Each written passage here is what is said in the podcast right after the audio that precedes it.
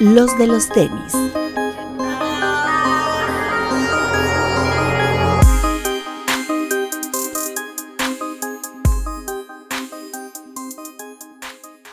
Hablemos de tenis, nada más. Bienvenidos a los de los tenis podcast. Hoy tenemos invitado de lujo porque hoy se va a chismear a gusto. Eh, va a ser algo entre la cotorriza y ventaneando, seguramente. Pero primero saludo a nuestro querido amigo Papu. ¿Cómo estás? Muy bien, amigos. ¿Cómo están ustedes? Un respeto a todos los que nos están viendo en el estreno. Alberto Bretón. Hola, amigos. Bienvenidos una semana más a este su programa de confianza. Diviértanse. Ahora sí, preséntese. Iván Bernal, alias Sigo Pacheco. ¿Cómo estás, amigo? Muchas gracias. Muchas gracias por la invitación. Qué honor, ¿eh? Estar por acá. Nunca pensé que me iban a invitar. Dije, estos güeyes no me quieren nada. Pero gracias por la invitación. Pues no, también nos tiras todos los días en Instagram, güey. Pues ¿cómo te vamos a invitar? nunca, nunca. Saben que soy su fan. Consumo mucho sus podcasts y, muchas gracias por la invitación. Qué chingón estar por acá. Además, tú también tuviste tu podcast. Agarraste y dijiste la pandemia, voy a hacer algo y te pusiste a hacer tu podcast, ¿no? hice mi podcast porque era eso volverme loco y como les contaba hace ratito, no, no salí los primeros cuatro meses, entonces dije, güey, me voy a volver loco. Todo el mundo empezó a sacar su podcast y saqué el mío. Ya va a volver la segunda temporada, por ahí les voy a invitar, pero estuvo bastante entretenido. Tuvimos ahí buenos personajes eh, contando su historia y de, y de cómo es de que logran trabajar de lo que les encanta y hacer lana al respecto. Entonces está, está entretenido ese podcast. Ahí, ahí dense una vuelta en, en Spotify ahí el podcast de Sigo Pacheco. Vean, escúchenlo, escúchenlo. Es, bastante bueno, por ahí tuvo gente como, estuvo Tania Rincón, estuvo el Capi Pérez. Estuvo Jan Tuberger, estuvo ahí la banda de Rake, estuvo eh, Pliego de Kinky, eh, grabamos con Ver que va a salir en la segunda temporada. Eh, estuvo interesante es que, digo, para la gente que a lo mejor no ubica a, Iván, síganlo en Instagram, arroba sigo Pacheco, pero pues él se cordea ahí con todos sus influencers. Él sí puede decir, tus influencers son mis followers, ¿cómo no?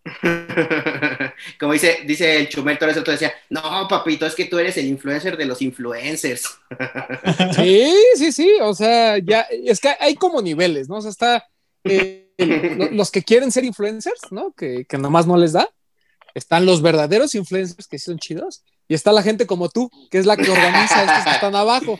Entonces, ojalá, en, ojalá. La, en la pirámide, mira, ahí vas. Ahí vas no, ojalá. Tengo la, tengo la fortuna de poder chambear con, con, varios generadores de contenido y creadores de contenido, entonces, pues también de repente se vuelven amistad y demás, entonces por ahí nos toca viajar y, y, hacer cosas juntos, pero, pero para nada que soy influencer ni pretendo serlo, pero sí nos toca hacer por ahí estrategias de comunicación para marcas, para eventos, para destinos turísticos y así, entonces está, está interesante.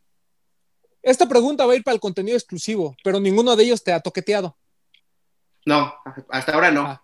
Ah, perfecto. Y no, yo hubiera salido a denunciarlo, hasta ahora no, pero no descarto, ¿eh? Así, en un puerto Vallartazo, ahí que. Exacto, uno nunca sabe. En, un yate cualquier cosa puede pasar.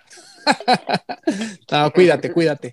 Eh, y bueno, obviamente vamos a platicar con Iván de pues, muchos chismes, muchas cosas, y sobre todo que nos explique este mundo de los influencers que nosotros desde, pues desde afuerita podemos hablar, criticar, este, chismear y lo que ustedes quieran, pero al final, pues obviamente tiene una razón de ser y por eso es que Iván está aquí. Pero antes de, pasar a, con el invitado ya de lleno, y eh, creo que es importante como retomar algunos de los lanzamientos que tuvimos eh, durante esta semana, porque pareciera que no está pasando nada en el mundo de los sneakers, pero sí hubo dos, tres cositas. Creo que el primero fue hablar el retraso del GC V1 Sun, que eh, no salió esta semana como se esperaba en México en teoría, hoy vamos a tener información, estamos grabando el lunes y vamos a tener información al respecto por parte de la gente de Adidas. Tampoco nos han comunicado nada, pero sí llega. Lo que sabemos es que llega a México, el tema es que no sabemos cuándo. Eh, señor Iván, ¿usted le va a la América? No, señor, le voy al Cruz Azul, a la máquina celeste del Cruz Azul. Muy bien, entonces a usted este par no le interesa absolutamente nada, porque es amarillo con azul. Sí lo vi, no, no me gusta, no me gustó. Bueno, pero acá los dos americanistas, eh, estos eh, balagardos, eh, sí le van a la América. y Bretón, tú sí vas a ir por él. Sí, ese día yo me paré a las 6.50 de la mañana para las 7 estar ahí en el lobby de Adidas y nada. ¿Y tú, Papu? Yo fíjate, no me pude parar, pero gracias al retraso lo intentaré. Pero siento, fíj- fíjense, siento que si, si llega a estar en tiendas también, nuestro amigo Iván lo va a tener. Yo creo que sí. Está lindo. Digo, no, no, no me despertaría tan temprano. O sea, no es un par que tenga como en el wish list. Ahora también estoy, el año pasado compré demasiado, creo, y entonces estoy tratando ya de medirme un poco y ir por los pares que realmente me súper encantan. Entonces, ese no está dentro de la lista, pero si está fácil de conseguir, que lo dudo mucho, eh, pues por ahí lo tendré.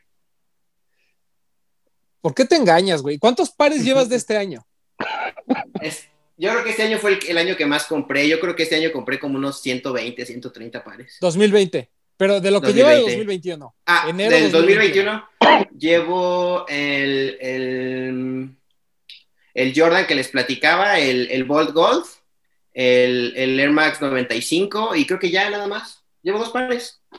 Ah, bueno, no. Entonces sí ha estado. Sí ha Un- estado uno por semana. Ha estado tranquilo, sí, sí, sí. No han salido Bueno, tan, después- tan- No, es que después de 120 pares en un año, pues sí, también no chingues. Ya me tengo que medir. O sea, hay unos que no he estrenado. Entonces sí, ya, ya. Además ya no tengo espacio. Entonces me tengo que medir, iré por estos pares. A lo mejor me compraré uno al mes o así. Porque también hay por ahí algunos de- del año pasado que no conseguí, que están en la lista. Entonces yo creo que voy a ir por ante- antes por eso. O sea, los Dunk de Ambush no los conseguí. Eh, entonces está en la lista. En cuanto, en cuanto ahorre y pueda tener para, porque la reventa está alta, me los voy a dar. ¿Cuál es el top 3 de esa lista de pares que dejaste pendientes del año pasado? Eh, el ambush de el dog ambush eh, yo creo que tengo que tengo que reconseguir el Travis Scott el Jordan 1 porque lo tenía y se lo cambié a Mike de Sneaker Fever por el Strange Love que también quería entonces tengo que recomprar el, el, el Travis Scott y no sé cuál me falte del año anterior pero, pero sin duda habrá, habrá unos ahí o sea voy también por el, por el rosa ¿cómo se llama el rosa de, de ambush el, el dunk? Sí, el Dunk. ¿Cuál es el ah, nombre? Fuchsia, Igual. de hecho. Ajá, el- bueno, po- o sea, me gustaron los dos colorways, entonces yo creo que me iré, recuperaré mi Travis Scott Jordan 1, eh, el Ambush, y iré por el, por el rosa también.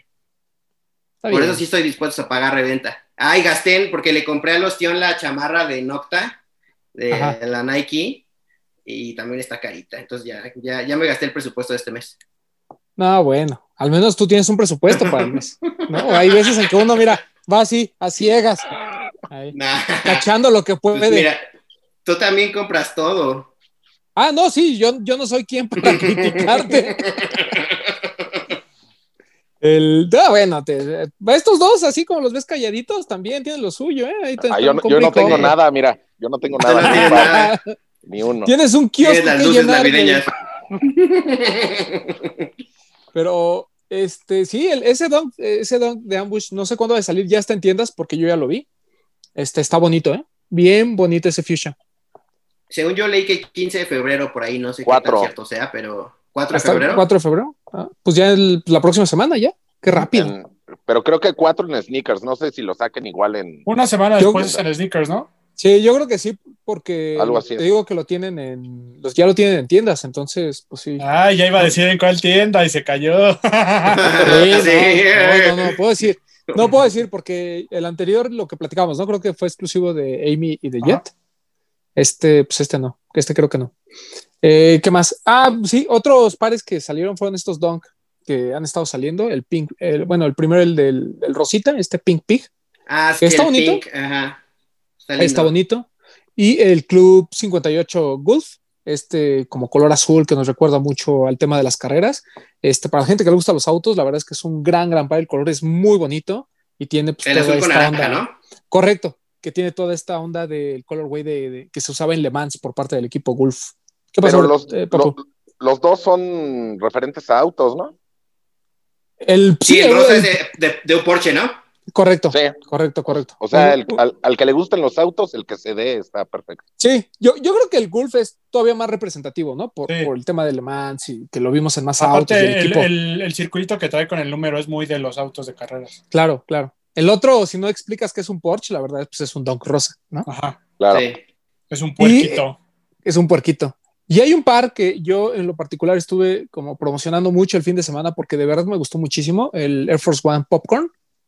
Qué gran Ah, par. lo vi también. Sí, está, Está- bien bonito. Bien, cabrón. O sea, en vivo está espectacular, regresa la caja blanca, el color es como, como un beige muy bonito, la piel está increíble, el llaverito este de la palomita, ¡fut! Eh, Y la suela es como mantequillosa, ¿no? No, no es Ándale. completamente blanca. Sí, y la, y, la, y la plantilla tiene todo esto como palomitas. No, no mamen, está increíble, increíble. Y eh, es importante porque no lo habíamos platicado, pero viene el 40 aniversario de Air Force One el próximo año. Entonces, todo lo que va a hacer este año y el próximo año, aguas con Air Force. Si ustedes están pensando en que los Blazers van a despegar, perdón, pero otra vez los van a enterrar porque Air Force One va a estar muy fuerte este año. Y también les comentaba, viene el Guarache, el OG, el este azul con, con verde, porque el Guarache cumple 30 años y por ahí se rumora que van a empezar a ver algunas colaboraciones a partir del mes de febrero. Entonces, estén muy atentos con lo que pase con Guarache y Air Force One. Este, se va a poner bueno, como siempre. Así que yo creo que este objetivo de Sigo Pacheco de un par por, por mes, eh, pues no, lo va a lograr. Imposible. No se va a lograr. Chingado. Mira, na- ya Y nada no, más este con- mes. ya nada más con lo que te va a mandar tu tienda amiga, mira, ya de ahí, ya, mira, da dos o tres por mes. ya con eso. Tengo que contenerme también con mi tienda amiga. Sí, claro. Eh, por cierto, un saludo a la gente de Headquarter, que es tienda amiga. Porque Para- Son unos también, tipazos. súmale también lo de Converse. Ahí viene el, el Concepts, ¿no, papu? El, ¿cómo se llama? Southern Flame. Peach. Southern Flame. Southern Es el que está inspirado en los duraznos, ¿no? En los duraznos, en la, por la canasta del básquetbol. Qué Muy gran bonito, historia. Bonito. Qué gran historia, ¿no? Sí. Es que Concept siempre saca historias de ese estilo. O sea, es. A veces uno piensa eso, que es muy rebuscado, pero la verdad es que son datos que sí son interesantes. Ahora ya vimos la caja normalita que te va a dar Converse que dice Concepts, pero a ver, vamos a ver qué saca Concepts en su tienda, ¿no? Que esas son las, esas son las chidas. sí. Sí, Además sí, de sí. eso, estén atentos porque hoy están viendo el programa en miércoles y mañana ya está mínimo en su página en línea. En converse.com. Ok, ok. Sí. Entonces estén atentos para este primer Converse por Concepts que vamos a ver este año. Y otra cosa importante, el día de ayer para ustedes, porque nos están viendo el miércoles o bueno, cualquier día, el, eh, el día de mañana, que es 26 de enero para nosotros, este, pues bueno, eh, se cumple un año de la muerte de Kobe Bryant. Eh, nada más, pues muy rápido. eh, a partir de que murió, la verdad es que Nike sí se esperó muchísimo para hacer algo con, con la línea de, de Kobe. Por ahí tuvimos un Kobe 5, ¿no? Todavía tuvimos el Bruce Lee, tuvimos el de los Lakers El y Grinch. apenas el año pasado a finales estuvo el Kobe 6 Grinch y este año parece que va a haber todavía algunos más eh, pares. No sé si va a haber algo especial por este tema de- del aniversario luctuoso. Eh, otra cosa importante es que, eh, pues al parecer van a, hay rumores de que van a mantener la línea, de toda esta línea de, de Kobe hacia futuro, pensando todavía en pares de performance.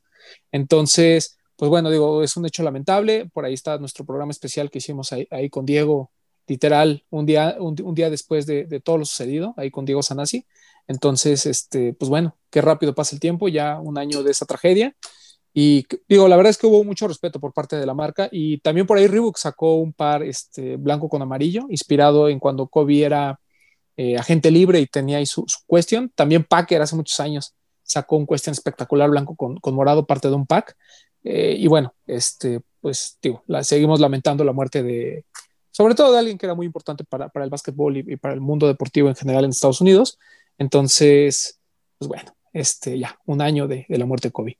Y, de hecho, eh, perdón, dime. Este, la esposa de Kobe estaba, no sé en dónde leí la, la entrevista, en, no sé si fue en Nice Kicks, que estaba diciendo que ella quería que la gente pudiera conseguir los pares de Kobe. Entonces estaban haciendo alguna, algo estaban haciendo para que fuera más fácil para todos tener un par de. Sí, sí, la verdad es que yo creo que lo que va a suceder es que van a mantener, te digo, la línea de performance, ¿no? el Kobe no sé qué toque, y este, y seguramente van a, van a regresar con retros un poquito con mayor disponibilidad, porque incluso el, Grinch tampoco fue que estuviera tan escaso, simplemente pues todo el mundo fue a comprarlo, ¿no? Pero bueno, vamos a ver qué, qué, pasa con eso. Y creo que ya. Este, me, no, no, sé si me... El sábado en Adidas va a salir el Superstar de Blondie. Uf, sí es cierto, sí es cierto. 30 de enero, Superstar de Blondie. estos pares que son como transparentes. Chulada. Ya, ya ha habido, creo que cuatro iteraciones, ¿no? El blanco con la suela con, con- como con liga, ¿no? Como con color liga, el primerito. Hay un azul y hay un negro ya con también con liga, ¿no? El negro, el azul es el que es Friends and Family. No sé si sea no, no creo porque está barato en StockX, está como en Hay uno, 150 hay un color que es Friends and Family, que creo que es el negro con suela de liga. Ese es el Friends Ah, and ok. Ajá, ese fue es- Friends y and este que Family nomás, y este va a ser General Release. Bueno, va a ser para el público. Exacto. Ajá. Y el primero que llega a México, porque los Ah. anteriores no llegaron. Y gran precio, ¿no? 2.500. Sí, sí, Sí. sí. Si ustedes son fan del Superstar, dense. ¿A ti te gustan los Superstar, amigo? ¿Sigo Pacheco? Sí, me, sí, me gustan. De hecho, con esos empecé como, como a, a meterme más a, a este pedo eh, y me gustan. Por ahí los últimos que compré fueron los de Ron DMC y así. No tengo tantos, pero, pero sin duda es un par que me, que me gusta mucho. Muy bien, porque el año pasado fue el año del Superstar, ¿eh? Entonces más te vale Sí. que hayas comprado y Es consumido. correcto. Fue el aniversario, ¿no? Así es, correcto. 50 años de Superstar. Y bueno, este, y pues va a esperar a febrero a ver qué noticias también tenemos de, de New Balance, ¿no? Que es como que el tema ahorita y que, que tenemos pendiente. Pero bueno, Ya sé, ahorita Eh, que me preguntabas, ajá, perdón. dime. Ah, perdón. Que me preguntabas un par que me faltaba el año pasado, el New Balance de Casablancas. Oh, Ese sí, me ¿eh? quedé con ganas. Ese me quedé con ganas de comprarlo y seguramente lo voy a comprar ahí en, en reventa. Voy a pagar cuando haya un buen precio, me lo, me lo voy a dar. Compra los últimos, digo, a menos que te, que te encanten los dos primeros colorways, el naranja y el verde. Si no, compra los dos últimos. Están baratos y están bien chidos, Están bien lindos. Sí, está bien Sí, padre están bien buenos. Que por ahí ya presentaron uno nuevo, ¿no? Un XC72, este, una nueva silueta. Está padre. La verdad es que sí, es- está muy bonito el, todo lo que está haciendo Casablanca y, y New Balance. New Balance que sigue dando de qué hablar. Vamos a ver si a va- México nos toca. También van a salir otros 327, ¿no? Sí, sí, sí, sí. Y hay, una silueta que no me acuerdo cómo se llama, creo que hasta juegan con el nombre del 327 por ahí, que también va a estar, van a estar impulsando mucho, que también una silueta muy, muy bonita. Ahorita se me fue el nombre, vi fotos, pero no, no me acuerdo quién se las vi. Creo que lo vi en New Balance Gallery, una cosa así. Pero aguas, porque ahí en tu tienda, amiga, eh, suena a que va a haber Va- NB. ¿Habrá Ojo, sorpresas? Ojo. Ya, voy camino a la Roma. y, eh, y bueno, a- ahora sí, ya. No sé, algún este lanzamiento que se nos vaya. Bueno, obviamente toda la ropa de Nocta, que vino este segundo drop, donde pues, la pieza fundamental fue la chamarra esta muy bonita, de muy, muy fluffy. Que, que yo no sé cuándo la vas a utilizar, Iván, porque a menos que te vayas de vacaciones a un lugar invernal, porque está calientota. Está calientota y aparte está oversized. Entonces yo la pedí L porque estoy gordo y es- me queda enorme. Este, se ve muy cool, pero sí está, sí está complicado. O sea, seguramente cuando, cuando vayas a esquiar o algo así, pero sí te ves extraño en la Ciudad de México bajando el elevador con, con esa madresota. Pero está padre. Oye, ¿y es amarilla o negra la que compraste? Negra, Bueno, Ok, más es la negra. Sí, sí, Sí. sí. No, yo iba a decir amarilla, no, van a decir que es de la América, carnal. No, hombre, no, es la negra, sí, está. No, no, no está tan discreta, la verdad, este, porque es negro brilloso, pero, pero está Ah, padre. sí, sí. Sí, está muy bonita. Están muy, muy padres las, Sí. Pero bueno, ahora sí, ya entrando en tema. Ya nos contaste un poquito de, de que el Superstar fue como una de las siluetas con las que comenzaste en este mundo de la coleccionada. Pero ¿en qué momento ya dijiste, sí, voy a gastar chingo de varo y voy a comprar 120 pares al año? ¿En qué momento fue ese, mi queridísimo Iván? No sé exacto qué año fue, pero sin o sea, siempre me han gustado los tenis. Yo creo que como a la mayoría de, nuestra generación, evidentemente por el tema del básquetbol, por Jordan y, lo que, por lo que muchos hemos entrado, pero obviamente no había la lana suficiente como para empezar a coleccionar, no había eh, eh, la comunicación y, y toda la industria y el juego que, que tenemos ahora. Entonces, la realidad es que compraba por ahí esporádicamente y no, no conocía mucho. Eh, me gustaban mucho los tenis, siempre me gustaba como comprar distintos, distintos pares, pero un poco sin saber. Yo creo que cuando ya me empecé a meter un poco más, digo, todavía no soy un experto ni mucho menos, solo como tú dices, soy un entusiasta que, que compra compulsivamente, fue cuando, cuando a raíz de la agencia que tenemos que hacemos comunicación digital, me encontré con Sneaker Fever y empezamos a hacer la comunicación de ellos hace ya cuatro años, casi cinco años.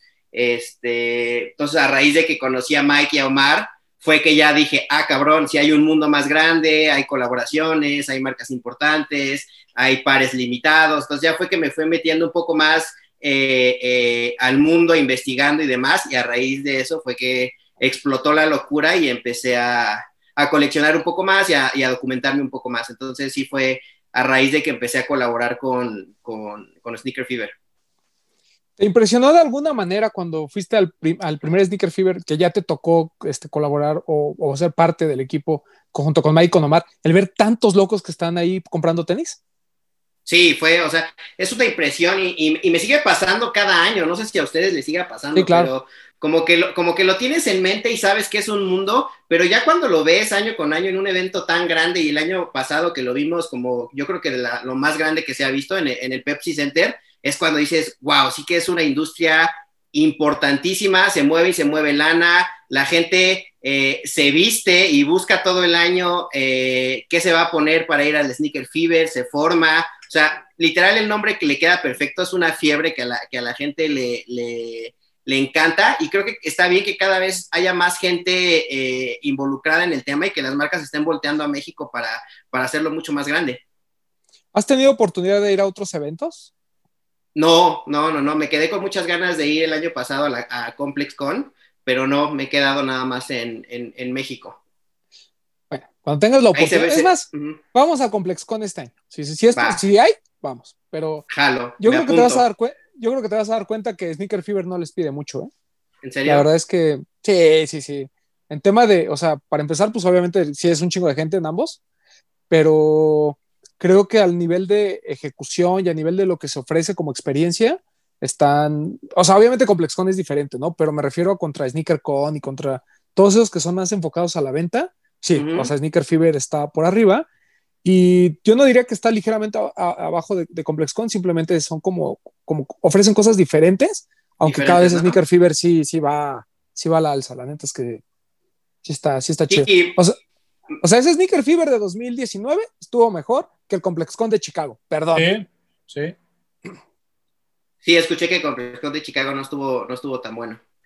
Sí, me lo ha dicho la gente, los medios, la gente, los influencers que, que tenemos la oportunidad de trabajar con ellos para Sneaker Fever, que es, es un evento a nivel mundial que quizá, y, y me dirán ustedes si es cierto, lo, las diferencias que yo veo nada más quizás sea como las celebridades que van y los lanzamientos que tienen exclusivos de, de, de, la, de la expo, ¿no? Pero de ahí en fuera, creo que, creo que Sneaker Fever va bastante bien. Sí, sí, totalmente de acuerdo. O sea, digo, obviamente para Estados Unidos, ¿no? Cuando ves ese tipo de celebridades como, pues, no sé, desde cosas muy, desde güeyes muy hypeados como puede ser ahorita este J Balvin o puede ser, este, no sé, ¿cómo se llama? Little Yachi y todos estos cabrones y hasta, hasta gente ya más OG como Ross Bankston, DJ Clark Kent, Ronnie Fieg, etcétera. Eh, pues digo, o sea, al final es la escena de los sneakers en Estados Unidos, ¿no? Aquí en México, pues nuestra escena, pues digo, va desde Bert hasta, pues hasta el niño, ¿no? Hasta pues Román. Román. Hasta, hasta, hasta, hasta, hasta Román. Hasta Román, claro. Pero, pues bueno, o sea, digo, cada quien Oye, a, su, a su nivel, digamos. Ahorita que dijiste Poxte, le quiero mandar un saludo a mi amigo el Poxte, que no le, no le gustan nuestros fondos con cajas. Le mando un saludo. Ah, ¿no?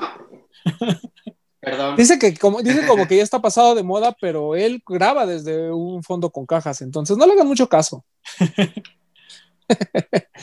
este, y bueno, él, tú, tú cómo, o sea, cómo es el contacto tú y Sneaker Fever? O sea, tú en la agencia de repente se acercó Mikey Omar o tú los buscaste, ¿cómo fue? Estuvo muy chistoso porque, digo, nosotros tenemos un poco para, para, para contextualizar, eh, tenemos una agencia de relaciones públicas y comunicación que se encarga de hacer difusión en medios y ahora en influencers eh, a eventos, destinos turísticos, marcas y demás. No, no habíamos llevado ninguna expo de este estilo hasta Sneaker Fever. Fue algo muy curioso porque mi cuñado en ese momento trabajaba con Mike y con Omar y sabía a lo que yo me dedicaba y justo fue cuando Sneaker Fever ya estaba buscando como dar ese brinco eh, de ser una expo un poco más eh, local, ¿no? Ya veían que, había crecido muchísimo y que necesitaban como una estructura en todos sentidos mucho más grande, incluida la comunicación. Entonces fue que estaban, digamos, como, como buscando eh, alguien que les ayudara a estructurar la parte de comunicación. Eh, mi cuñado en ese momento les dijo, oye, este güey hace relaciones públicas, lo, lo, siento con él y, y, platiquen. De hecho, me acuerdo la junta, la primera junta que fui con Mike y con Omar, fui con zapatos y todavía eh, ellos se acuerdan de eso y se cagan de risa de, güey, tú llegaste con zapatos y ahora compras 120 paros al mes, este, al año, perdón. Este, entonces fue así que, que me platicaron del evento eh, como ahora me pasa conmigo, a mí con lo platico de Sneaker Fever a la gente que no conoce, como que no entiende muy bien si es una expo donde se, donde se presentan eh, reliquias o pares únicos o se vende, ya sabes, me costó un poco de trabajo entender cómo era Sneaker Fever, yo no sabía de Sneaker Fever en ese momento. Este, empezamos la comunicación, nos fue bastante bien ese primer año, fue la, fue el, eh, todavía se hacía en Expo Reforma, este, empezamos y creo que, y Mike lo dice y, Omar lo dice en, mi podcast, que sí hay como un antes y un después de que nosotros entramos como a colaborar con ellos, porque más allá de que ayudáramos a la marca como tal, lo que fue es sacarla un poco y masificarlo un poco a públicos que no estaban tan tan metidos y tan clavados en, en, la industria, ¿no? Porque había medios muy importantes como el de ustedes, eh, como Poxte, ¿no? Como desempacados, pero pues ya era como muy de nicho. Lo único que hicimos nosotros fue como abrir la ventana a, a, los medios masivos y poco a poco fuimos estructurando el tema de comunicación, de acreditaciones, hasta terminar en lo que ustedes vivieron eh, el año pasado eh, en tema de influencer marketing con toda la banda que se trepó ahí al escenario ya entrando en, materia, cuéntanos un poquito este tema del influencer marketing, porque pareciera que es un tema que lleva mucho tiempo, pero al mismo tiempo sentimos que es un tema que lleva dos meses. Entonces, eh, ¿le podrías explicar un poquito a la gente eh, cuánto tiempo llevas ya como en este tema del influencer marketing, vamos a decirlo de manera ya profesional? Este, ¿Cómo empieza eh, en tu agencia este tema? Porque seguramente ustedes llevaban medios digitales y algunas otras cosas como marketing tradicional y de repente se meten de lleno a este, a este tema de influencer marketing. Cuéntanos un poquito de eso. Pues nosotros empezamos ya a darnos cuenta que la comunicación iba a cambiar y que los medios de comunicación estaban perdiendo un poco de fuerza. No, no, relevancia, ¿no? Porque hay que tener claro también eso. Mucha gente dice, ah, ahora ya solo es influencers. No, no, no. O sea, hay que cuidar también que los medios tradicionales y los medios digitales siguen teniendo un peso muy importante y no van enfocados al mismo público, van creciendo a la par. Entonces nosotros llevábamos, llevamos 11 años con la parte de relaciones públicas en medios tradicionales y digitales, pero hace 7, 8 años que empezamos a ver como este boom desde Vine, eh, eh, los Twitter y demás que empezaban a, robar un poco de atención eh, mediática y a ser importantes. Entonces, como que en ese momento los teníamos como, como en la mira, pero todavía no nos atrevíamos a, hacer una estrategia a la par de un medio tradicional, más bien nos enfocábamos en las partes de redes sociales con los medios tradicionales, es decir, llevar a periódico Reforma y que lo pongan en sus redes sociales o que hubo una transmisión y demás, pero todavía como no nos despegábamos de la parte tradicional, pero cuando ya fue el boom fue hace, hace como seis años, en donde nos dimos cuenta que los medios habían perdido eh, fuerza y que también a los clientes les llamaba mucho la atención la parte digital. O sea, ok, necesitamos que eh, llegar masivamente y algo que nos ayuda mucho con el tema digital y las redes sociales es que lo puedes traquear completamente y es completamente medible. Y puedes tirar balazos y llegar al mensaje con, al público que, quieres llegar. Por ejemplo, con, eh, en televisión, y, y, lo he platicado con Capi y con Tania, con gente de televisión, es, siempre nos han dicho que la televisión se mide a través de rating, ¿no? Y que le ponen un aparatito a la gente para medir cuántas televisiones están prendidas y cuántas televisiones están viendo TV Azteca. A mí, y no sé si a ustedes, si les pregunto, les ha tocado conocer a alguien que tenga esa, esa aparatito que se mida el rating. Entonces, era como más bien un mito de, de, los ratings y los medios digitales completamente puedes traquear cuánta gente ve a ustedes, cuánta gente le da like, eh, a qué público va dirigido. Entonces, a partir de cinco años, nosotros empezamos a dar cuenta de, de, de la importancia de hacer estrategias digitales y empezamos a tener relación más con creadores de contenido, con marcas que empezaban como a apuntalarse a, a, esa estrategia. Algo que nos ayudó muchísimo es que hemos tenido siempre como relación eh, con disqueras y con, y con, con, músicos. Entonces empezamos a hacer crossovers para, para difundir eh, destinos turísticos y marcas a través de, de, personalidades. En vez de hablarle a un medio y decir, mira, habla y di qué bonito está Puerto Vallarta, mejor llevábamos a Sophie Ellis Bextor para que le hablara a la gente de, Inglaterra haciendo un video. Entonces yo creo que hace cinco años, seis años que fue como el boom y nosotros ya nos vimos en la obligación de abrir otro brazo de la agencia que se llama Suena Bien, en donde ya hacemos 100% estrategias digitales, influencer marketing, management eh, y demás estrategias que van enfocadas a ese sector sin dejar eh, la parte tradicional y de medios impresos. Cuando llega Sneaker Fever y te dice, oye, nosotros queremos trabajar contigo, queremos que esto se masifique, necesitamos pues toda tu sapiencia en temas de influencer marketing, ¿tú cómo seleccionaste a estas personas que, que tú creías que cumplían con el perfil que buscaba eh, Sneaker Fever? ¿Fue algo así como de, los sentaste y les dijiste, a ver, ¿a quién de ustedes les gustan los tenis? ¿O fue un tema de, eh, como comentas, ¿no? Así veo tus estadísticas, tú atacas a este público que ellos quieren y a partir de ahí empezamos a crear contenido. Exacto, sí, cuando realmente cuando llegué con el Nickel Fever a hacer la primera estrategia el primer año, eh, lo que buscaban ellas era masificarse en medios tradicionales. Entonces la estrategia del primer año la centralizamos en medios que realmente no estaban tan interesados eh, eh, en una expo de este tipo. Entonces hablábamos con el Reforma, con Sopitas, medios tradicionales, pero irlo como apuntalando a, a, ese, a ese segmento y presentarle un poco a los medios grandes eh, la importancia eh, del evento. Entonces, e, el primer año fue más bien en chamba como para presentarlo ante los medios grandes y a raíz de eso nos dimos cuenta que también teníamos que tener y que no teníamos en ese momento con en Sneaker Fever embajadores de marca que nos ayudaran a amplificar a los diferentes mercados que no llegaban ya con los embajadores que tenían o con los medios aliados, como era el caso de ustedes, ¿no? O sea, que ustedes llegaban a un nicho muy específico, eh, desempacados también y demás, pero había otro tipo de público que también le interesaba Sneaker Fever, más masificado, que no estaban, digamos, tan clavados.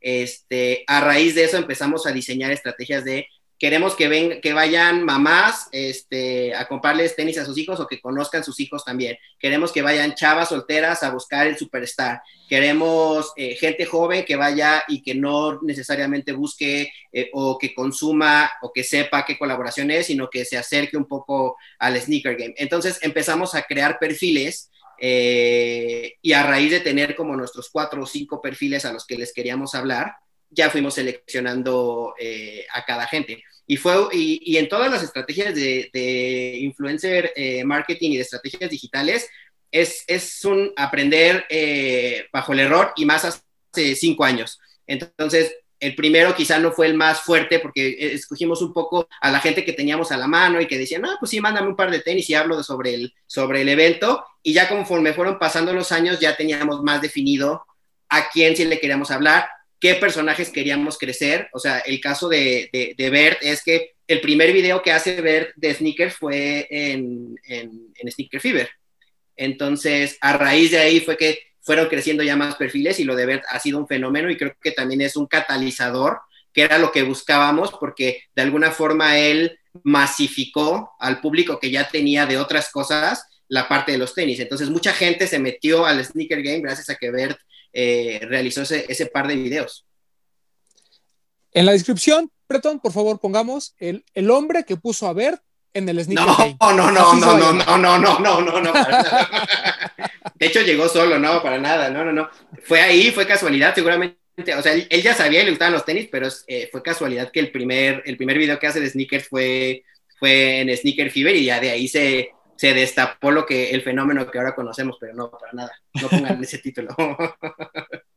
Y sobre todo porque en los últimos, yo creo que dos años, tres años, ya la, o sea, ya todo se salió de las manos, ¿no? O sea, incluso las marcas eh, ya, ya dejaron de ir a buscar a, ese nicho, ¿no? Que, de todos modos, yo siempre habíamos dicho en este programa en algún momento que sonaba hasta cierto punto, o sea, nosotros éramos como complemento, porque no digo, nosotros como consumidores, pues de todos modos yo iba a comprar, ¿no? A mí me vale si lo anuncia Bert, si lo anuncia Iván, si lo anuncia Bretón, o sea, a mí cuando me gusta un par lo voy a comprar.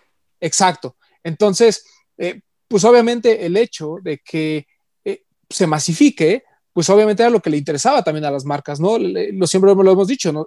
las marcas no viven de quick strikes, no viven de ediciones limitadas, viven de los general releases. Entonces, pues no es lo mismo que a mí me manden un general release y yo le diga a la gente, oye, sí, este, está este, cómprenlo y no sé qué, pues van a decir, oye, güey, pues sí, porque tú tienes como ese, otros 30 iguales, que además son edición limitada, a que te lo manda, a, que un, alguien, ¿no? Con mucho más alcance, pues también los promocione y si le crean, digan, ah, bueno, sí, ese güey pues, a lo mejor no sabe tenis, pero lo ve usando esos tenis, pues se ve chido, ¿no? Porque además la gente... Se vuelve un tema aspiracional. Claro, porque además la gente que lo ve, pues tampoco sabe de tenis, ¿no? O sea, les vale madre si son limitados o no limitados, dicen, ah, se le ven bien a él, se me pueden ver bien a mí, ¿no? Que eso no me pasa a mí. Porque luego yo veo al influencer de los influencers que eres tú, con tu esta cosa de Tom Sachs y tus tenis de Tom Sachs, y yo digo, no, Ni pendejo voy a hacer algo así. Eso solo le queda bien a él. No, a mí me parece que se ve muy bien. Esa foto está. No, o sea, sí, por eso, yo, pero yo no me veo poniéndomelo así como se lo pone él. Deberías. Ese es el tema. deberías. No creo, no creo, me da miedo. Es da co- miedo. Es cosa de aventarte y perderle miedo, el miedo al ridículo. Bueno, Eso sí, eso sí. Que mira, Sí, lo hago pero se vuelve- semana aquí, pero. se vuelve completamente aspiracional y era lo que buscaban y lo que buscan, creo yo, las marcas, captar la atención independientemente del nicho que ya tenemos, digamos, comprado o que ya tenemos, eh, que va a ir a Sneaker Fever sí o sí, ¿no? Y se haga en Expo Reforma o se haga en World Trade Center o se haga en Pepsi Center, nosotros vamos a ir sí o sí, aunque no haya ningún influencer detrás, pero entonces lo que queremos es hablarle y masificarlo eh, con diferentes herramientas a, la gente que no necesariamente sabe y luego hay un segundo paso que también eh, nos tocó una vez que dijimos, ok, ya un chingo de gente vino, pero a lo mejor no mucha gente eh, sabe o no mucha gente está buscando lo que nosotros queremos, ¿no? Porque también llegaba un montón de gente queriendo buscar eh, los tenis para, los tenis blancos para su, para su hijo porque regresaba a clases, ya sabes. Los puedes encontrar, pero no es el core de Sneaker Fever, o sea, vamos a otro segmento. Entonces, es también, una vez que ya tienes la atención, ir educando a la gente y irles demostrando, enseñando a raíz de, los, de lo que hacen ustedes muy bien, que es un poco educar a la banda, darles los nuevos lanzamientos, explicarles la historia de un par, ¿no? Entonces ya hacer una cultura y enseñarle a la gente que sí se clavó un poco más de los 100 millones que le llega eh, entre todos los influencers, pero a lo mejor se van a interesar 100 mil. Entonces esos ya se van educando, entonces ya van a ir al siguiente Sneaker Fever con un poco más de conocimiento. Cuando comenzaste en esta parte de Sneaker Fever, que a lo mejor, como tú dices, ¿no? No estaba tan masificado, mucha gente no lo conocía, incluso, ah, como, como bien comentas, a ti se te hacía como difícil entender cuál era el, el tem la temática del evento y cómo funcionaba. Llegó un momento en que le ofreciste a, a algún influencer o alguien, oye, este, ayúdame con este evento y que te haya dicho que no y que ahora se haya arrepentido y te diga, ay, ahora sí quiero ver lo de los tenis. Sí, sí, sí nos ha pasado, evidentemente. Y con Sneaker Fever y con otras marcas. Cuando, cuando empieza a ser un evento que a lo mejor no está tan mainstream o tan reconocido, evidentemente es de, no, no me encantan los tenis, no, no, gracias, no, no, ese par no, no, yo me compro mis tenis. Cuando empiezan a ver que no solo es que te regalen un par, sino que te hacen parte de el grupo que es embajador del evento más importante y que ya empieza a salir en un montón de medios y que marcas como Dior ya están volteando. Cuando ya se hace el boom que todos conocemos, ya es como de, oye, me, me mandaste un mail, ¿te acuerdas? No, pues no, ya, ya, ya, ya no. ¿Te acuerdas bro. 2018? Ah, sí. Ajá, exacto. ¿Te acuerdas? Oye, ¿todavía traes el evento de los... Sí, pues ya no, ya.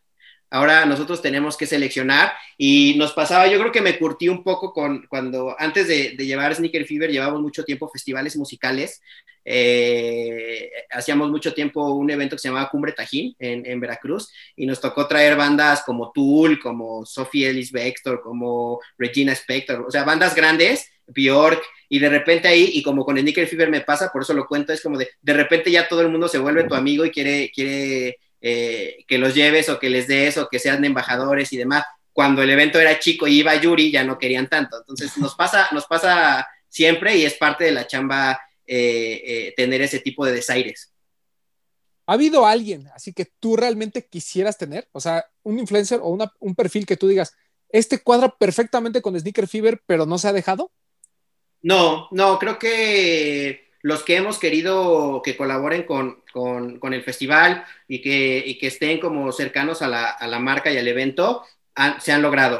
Eh, evidentemente hemos querido crecer más la relación y a lo mejor hacer una alianza un poco más grande que se ha venido trabajando, pero creo que los que hemos querido eh, son los que han estado y los que han, los que han participado. Hoy, hoy en día, eh, pues realmente hay como dos marcas en México que, que se dedican a, este tema porque tienen el presupuesto y porque el influencer marketing creo que lo tienen muy claro, que es Nike y Adidas. ¿no? En, ya en, un, en, un, segundo punto yo pondría a lo mejor lo que es Reebok y, Puma, que también pues hay más o menos, y ya después siguen todas las demás porque o no tienen presupuesto o lo hacen a su manera, etcétera, lo que quieras, ¿no? Pero tú desde tu perspectiva, que, que es una persona que está ahí, ¿cómo crees que ha sido el desarrollo, sobre todo en los últimos años? Porque yo me acuerdo que hace tres años, eh, pues, ni Nike ni Adidas pues tenían como influencers, ¿no? O sea, le mandaban a gente pues que sí le llegaba a mucho público, pero era así como te mando un par, ¿no? Y hoy pues ya hay hasta peleas de dinero, de a ver quién me paga más y todo ese rollo. Eh, ¿Tú crees que lo han manejado bien, sobre todo en los últimos años? ¿Crees que esta evolución del influencer marketing en las marcas ha sido llevado correctamente o tú sigues viendo que lo estamos haciendo a la mexicana?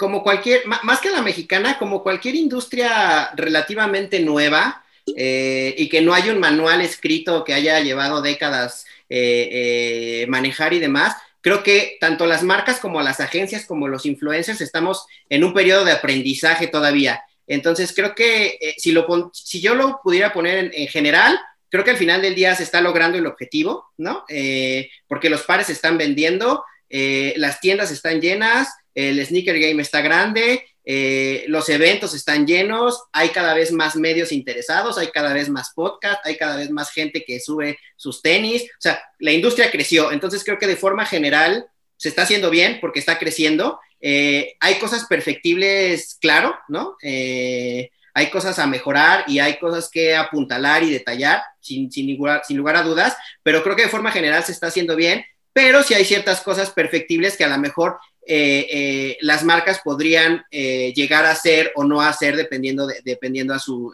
a sus intereses o a sus planes de marketing. En lo general creo que lo están haciendo bien porque, porque el objetivo se está cumpliendo. Sin embargo, creo que había algunas cosas que, que son perfectibles, pero creo que obedece más a, que es una industria relativamente nueva que hemos venido aprendiendo en el camino todos. Y creo que la, y no sé si ustedes también se dieron cuenta, eh, la, pandemia y 2020 como que nos aceleró cinco años. O sea, como que vimos la necesidad todos, ¿no? En todas las industrias y en particular tema de los sneakers, tanto tiendas como medios como influencers que se tenían que digitalizar cada vez más rápido porque de repente todo estaba cerrado, todo el mundo tenía que tener página web, todo el mundo tenía que tener influencers. Entonces, creo que ese acelerón vino a, un poco hacer planes y estrategias sobre las rodillas que quizá no sean los ideales desde mi punto de vista, pero sin duda eh, eh, son perfectibles y creo que en lo general se, está haciendo bien. ¿Tú, crees? Perdón. Es que desde que es, mi pregunta va de este tema de los, de los influencers. ¿Tú crees que se ha desvirtuado un poco y, te, y te desarrollo un poco la pregunta? Tú que llevas muchos años en esto, tal vez antes era más, en teoría, más fácil para ti el ubicar quién a, quién le gustaban los coches, a quién le gustaban los conciertos, a quién le gustaba ser este, este viajero, no sé. Y hoy en día ya todos quieren ser influencers y no tanto influyentes. ¿Tú crees que sí se ha desvirtuado un poco esto? Mm, ah, sí, más, que desvirtuado, hay una masificación de todo. Entonces, antes la gente quería ser futbolista, ahora quiere ser youtuber y está bien porque nosotros los vemos que eh, salen en videos, son famosos, ganan bien, se compran los coches eh, que quieren, los tenis que quieren, las marcas de regalan. Entonces, evidentemente, como lo decíamos hace rato con, los pares eh, exclusivos y con los lanzamientos exclusivos, se vuelve un objeto del deseo. Entonces, evidentemente, como cualquier industria nueva, eh, como lo decía hace rato, evidentemente hay más gente que quiere ser, como tú bien dices, yo ya quiero ser influencer, ya tengo 30 mil seguidores y voy a comprar otros 40 mil, ya tengo 70 mil, ya me siento con el derecho de que las marcas me regalen. Eh, entonces, creo que obedece a eso, que es una industria eh, nueva, que la gente está viendo de alguna forma que es sencillo, pero algo que sí me gustaría decir es que no es nada sencillo. Eh, eh, por ahí he visto algunos comentarios que demeritan la chamba de los creadores de contenido y demás. No es nada sencillo. Y la gente que se ha mantenido y que ha hecho una industria, lo hablo específicamente del tema de ver, que sé que es muy criticado y demás. La realidad es que ha venido a masificar y a ser como un catalizador que le ha ayudado a la industria. Te puede gustar o no, pero creo que ayuda también y ayuda también que cada vez más gente quiera crear contenido como ellos ya es responsabilidad de las marcas y de las agencias tener el conocimiento suficiente para poder delimitar qué funciona y qué no funciona de todo el montón y de toda la oferta que tenemos de creadores de contenidos. Pero no es culpa de la banda que quiera ser influencer, sino es culpa de las marcas y de las agencias que empiezan a agarrar a destajo con tal de tener influencers. Pero creo que la gente que está arriba y que está generando contenido y que se ha mantenido, eh, lo está haciendo bien y para nada es una, una chamba fácil. Justo por ahí va mi, mi, parte de la pregunta que te decía que igual y antes era más fácil y ahora me imagino que tienes que aplicar ciertos filtros o ser un poco más selectivo, ¿no? Totalmente. E, era, es, es más complicado y más laborioso, pero al final del día las herramientas y las agencias buenas, eh, tienes todas las herramientas de medición y el know-how, para mí, por ejemplo, me es mucho más fácil saber, porque aparte de que a eso me dedico con Sneaker Fever, eh, es, parte de mi pasión o de, mi hobby coleccionar tenis. Entonces, de alguna forma, consumo eh, contenido de, independientemente de la chamba, de, este tema. A lo mejor si mañana llega eh, un cliente y me quiere decir, búscame influencers para la Expo Plástico o algo así, me tendré que documentar y verificar cuáles son los perfiles que van acorde. Sí es más complicado porque hay más oferta y antes había, no sé, 35 eh, radiodifusoras y 20 periódicos, entonces era más fácil delimitar cuáles eran buenos y cuáles no, buscar las revistas y demás.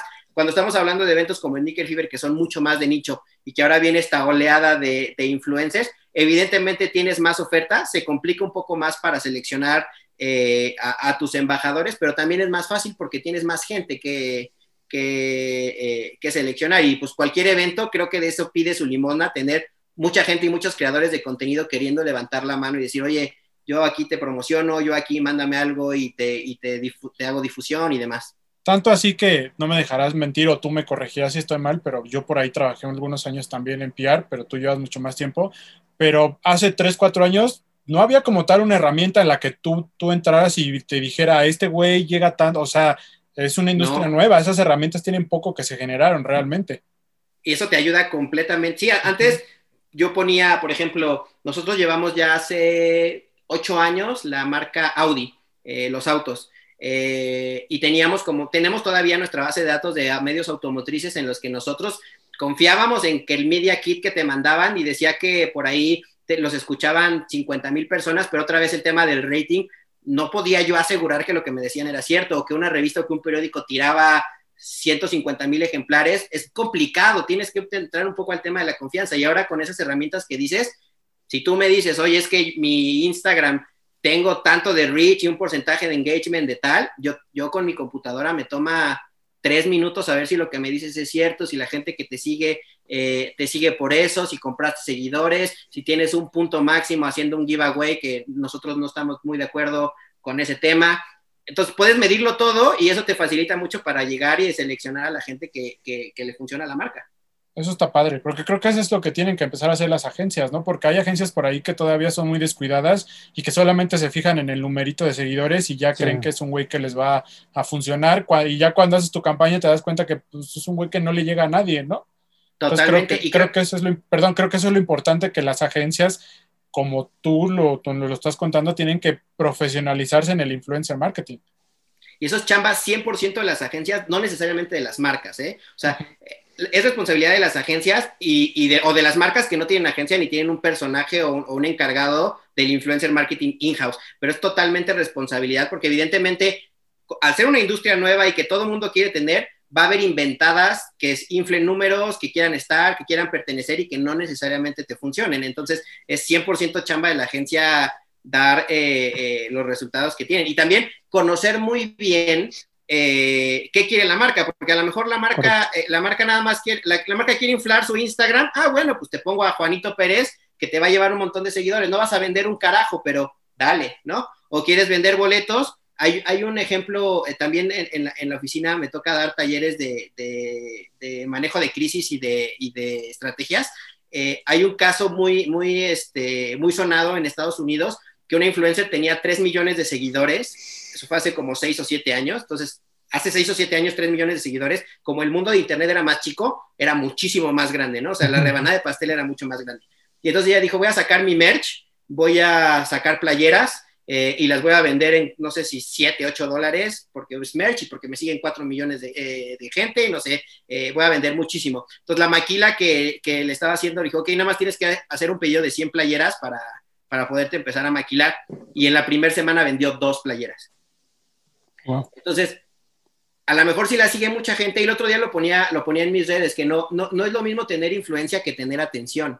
A lo mejor a mí me ve un montón de gente eh, porque estoy cagado, porque les resulta chistoso y me dan like y tengo su atención, pero si les digo, hey chavos, vayan y compren el nuevo Dunk eh, de Ambush, no va a ir nadie, quizá, ¿no? Entonces, también hay que ver qué quieren las marcas eh, y qué están buscando las marcas y con base en eso generar una estrategia.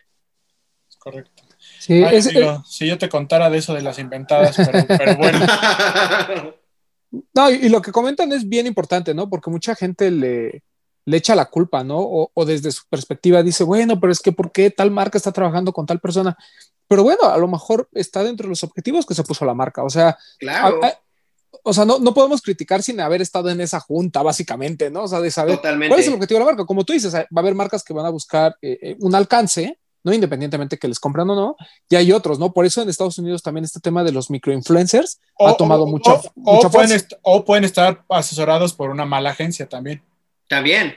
Claro, claro, sí, porque eso también pasa, ¿no? Hay agencias que tienen sus, sus influencers, digamos, y siempre es así como de, no, mira, es que esta persona, es que esta persona, esta persona, y pues obviamente se manejan ciertos, ciertos, este, diferencias en los números se puede hacer, ¿no? Porque además las marcas pues confían en su agencia, ¿no? Y dice, bueno, ok, si tú me estás diciendo que este güey llega a un millón de personas y que es mi target, etcétera, etcétera, pues te voy a creer, ¿no?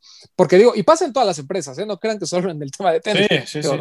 O sea, yo en la empresa donde trabajo, no puedo decir si, o sea, repito, como yo no estoy en las juntas donde ponen como los objetivos, yo luego cuando alcanzo a ver resultados y demás, sí te empieza a cuestionar, ¿no? Como, ok, la agencia me estará haciendo la recomendación necesaria, pero pues hay veces en que hay, hay ciertos, ¿cómo te diré? Hay, hay, hay ciertos mercados o, hay ciertos temas en los que pues te necesitas como esta combinación, ¿no? Entre la gente que tiene credibilidad y es de un nicho y, te, y te abarca esa parte y este otro, ¿no? Que obviamente pues va a, más gente y que a lo mejor es gente que, como tú dices, ¿no? Eh, no me interesa si al Sneaker Fever a lo mejor va a ir a comprar, pero me interesa que vaya, ¿no? Que compre un boleto y que quiera ir. Entonces, son como cosas muy, muy diferentes. Y, y el tema de Bert creo que es un, es un tema tan importante porque vimos el resultado realmente de esta estrategia en el pack de Día de Muertos, ¿no? O sea, si lo que hubiera estado haciendo Nike fuera incorrecto, ese pack no se acaba y hubo filas, agotó. Fue, fue como la epítome de, de, de, este ejercicio que hizo Nike a través de ciertos influencers, de llegar a mucha gente y hacer, eh, pues, de hypear un, paquete que, que, a lo mejor si hubiera salido sin todo este relajo, a lo mejor nos agota, ¿no? Incluso a nosotros, ¿no? Nos llamó la atención porque mucha gente lo empezó a querer, aparte que las piezas son bonitas, pero no para este tema como de, güey, pues vete a formar o, este, gástate un favor con alguna tienda por, conseguirlos, ¿no? Entonces, eh, pues al, menos Nike creo lo está haciendo muy bien y Adidas a su modo también, ¿no? O sea, eh, obviamente, no, digo, no sé el tema de presupuestos, pero pues quiero pensar que, que Nike tenía una presencia mucho más, mucho más grande y con más dinero, pues a lo mejor hace cosas muy diferentes a lo que puede hacer Adidas, pero siento que las dos están haciéndolo a su forma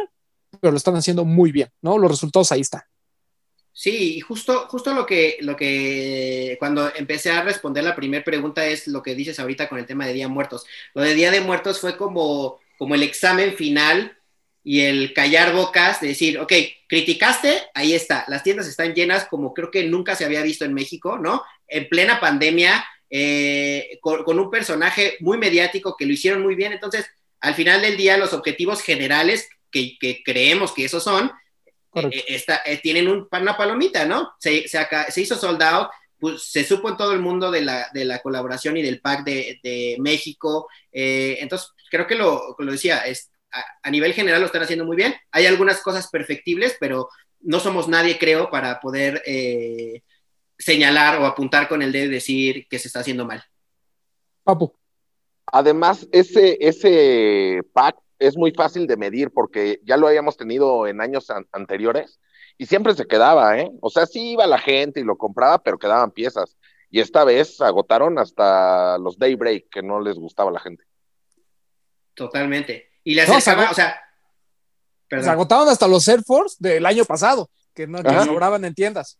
Sí, sí, a mí me escribía gente que normalmente no me escribía absolutamente para nada de los tenis, de, oye, es que el pack de Bert está increíble y, eh, o sea, sí le llegó a, que creo que es lo que buscan las marcas, a gente que no necesariamente está en este tema y que no necesariamente sabe que es un Jordan 1 eh, ni demás. Entonces, creo que eh, la tarea ahí está y, lo están haciendo bien y prueba de eso, creo que la suma de, de los esfuerzos, tanto de eventos como Sneaker Fever, tanto de medios como ustedes, de creadores de contenidos como Bert, de tiendas que lo están haciendo, al final del día la suma de todo nos está llevando a tener eh, la industria tan grande y, el juego tan grande como lo estamos viviendo.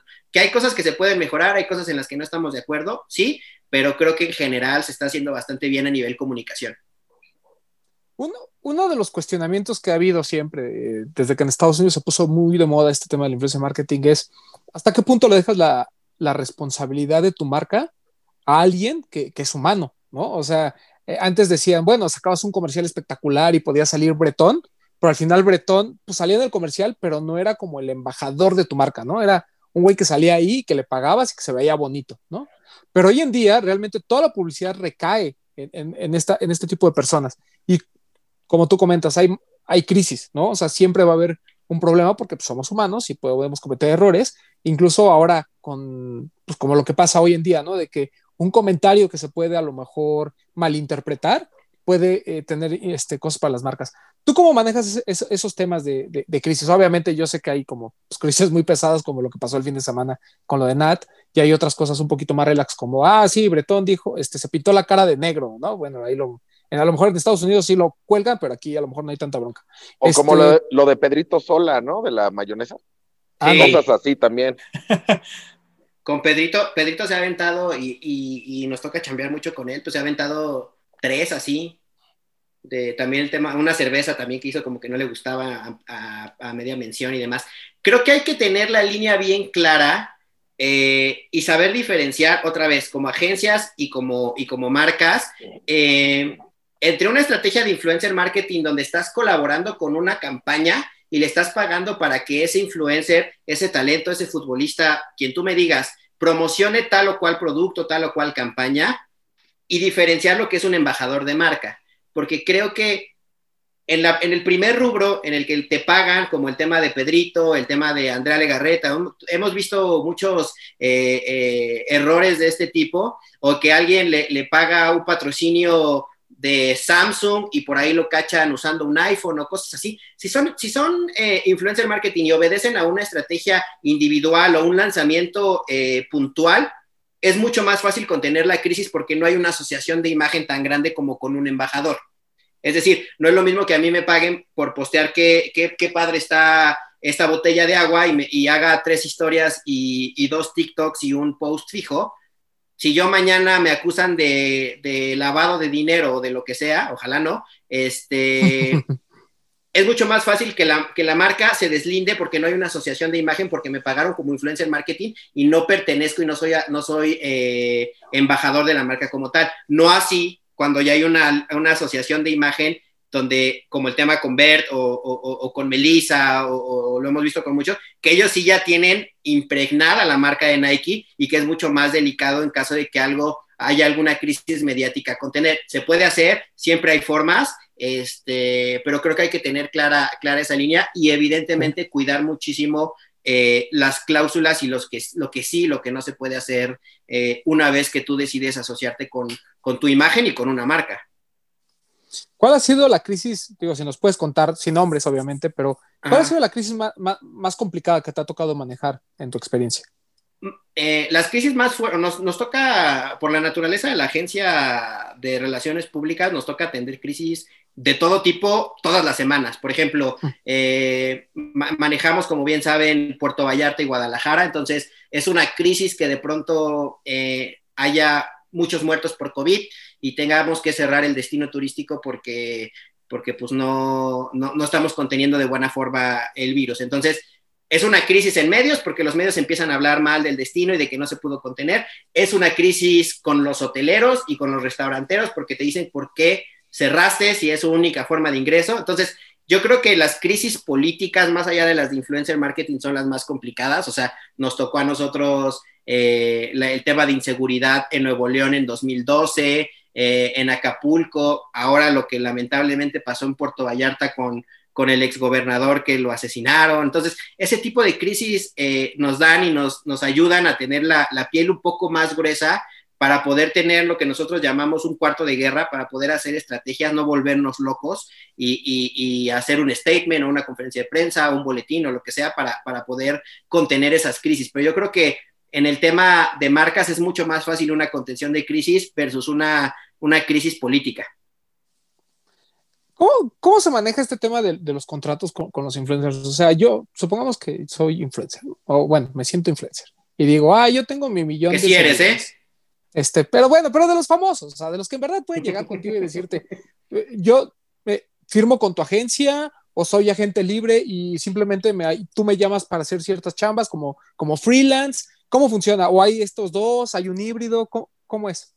Hay de las dos. Eh, en, en, mi oficina tenemos eh, oficina de management firmado talento que es exclusivo de nosotros, en donde el 100% de las campañas, estrategias y ventas que se hacen a raíz de ese personaje o ese, o ese influencer o esa cuenta o lo que sea, eh, se reporta a través de la oficina, nosotros hacemos el management y también algo que es importante que hay un montón de inventadas, así como hay un montón de inventadas de talento, hay un montón de agencias inventadas también que ya hacen management. No solo management es vender historias y, tweets y fotos. También hay que crear la carrera de los talentos e impulsar la carrera para que, para que crezca, ¿no? Como una disquera, como, como una... O sea, nosotros somos mucho de escuela musical, entonces de crear una estrategia del talento para que crezca, no nada más que se quede con su millón de seguidores siempre cobrando tres pesos. Este, entonces nosotros tenemos talento firmado por nosotros, que es exclusivo, o colaboraciones también eh, con, talento que no necesariamente tiene management o se dedica a otras cosas. Eh, nos pasa mucho con la gente de tele, por ejemplo. O sea, yo tengo una relación muy, muy cercana con Capi Pérez, eh, donde él está, se dedica realmente a otra cosa. Su, su, principal negocio no son sus redes sociales, pero tiene una, tiene una muy buena influencia y un engagement alto. Entonces, él no está firmado conmigo, pero es, digamos, de casa, entonces nosotros le pichamos un montón de marcas y, campañas, pero no necesariamente está firmado con nosotros. Entonces, hay de los dos, nosotros somos muy respetuosos de lo que quiera hacer el talento, o lo firmamos o trabajamos así, y, así nos ha funcionado, y tanto como con agencias como con marcas, este, para poder pues, lograr los resultados, más allá de que haya una firma o no. ¿Alguna vez te ha tocado así a alguien que sea talento con el que tú y que te caiga mal? O sea, que te diga una marca, yo mira, hay que trabajar con él y que tú digas, uy, pues yo ni modo. Sí. claro, totalmente. Me ha tocado muchas veces que es, oye, ¿y qué tal si metemos a tal persona? Y yo, uh, ok, bueno, pero al final del día, y creo que de eso nos podemos jactar muchísimo, es de que somos profesionales y sabemos y tenemos muy marcada la línea de qué es la, eh, el que te caiga bien de forma personal a de forma de chamba. O sea, me ha tocado gente que me cae mal en redes sociales y que digo, yo jamás trabajaría con ellos, que la marca me lo pide eh, y termina siendo muy profesional, entonces ahí me tengo que callar y aceptar que pues, chambea bien.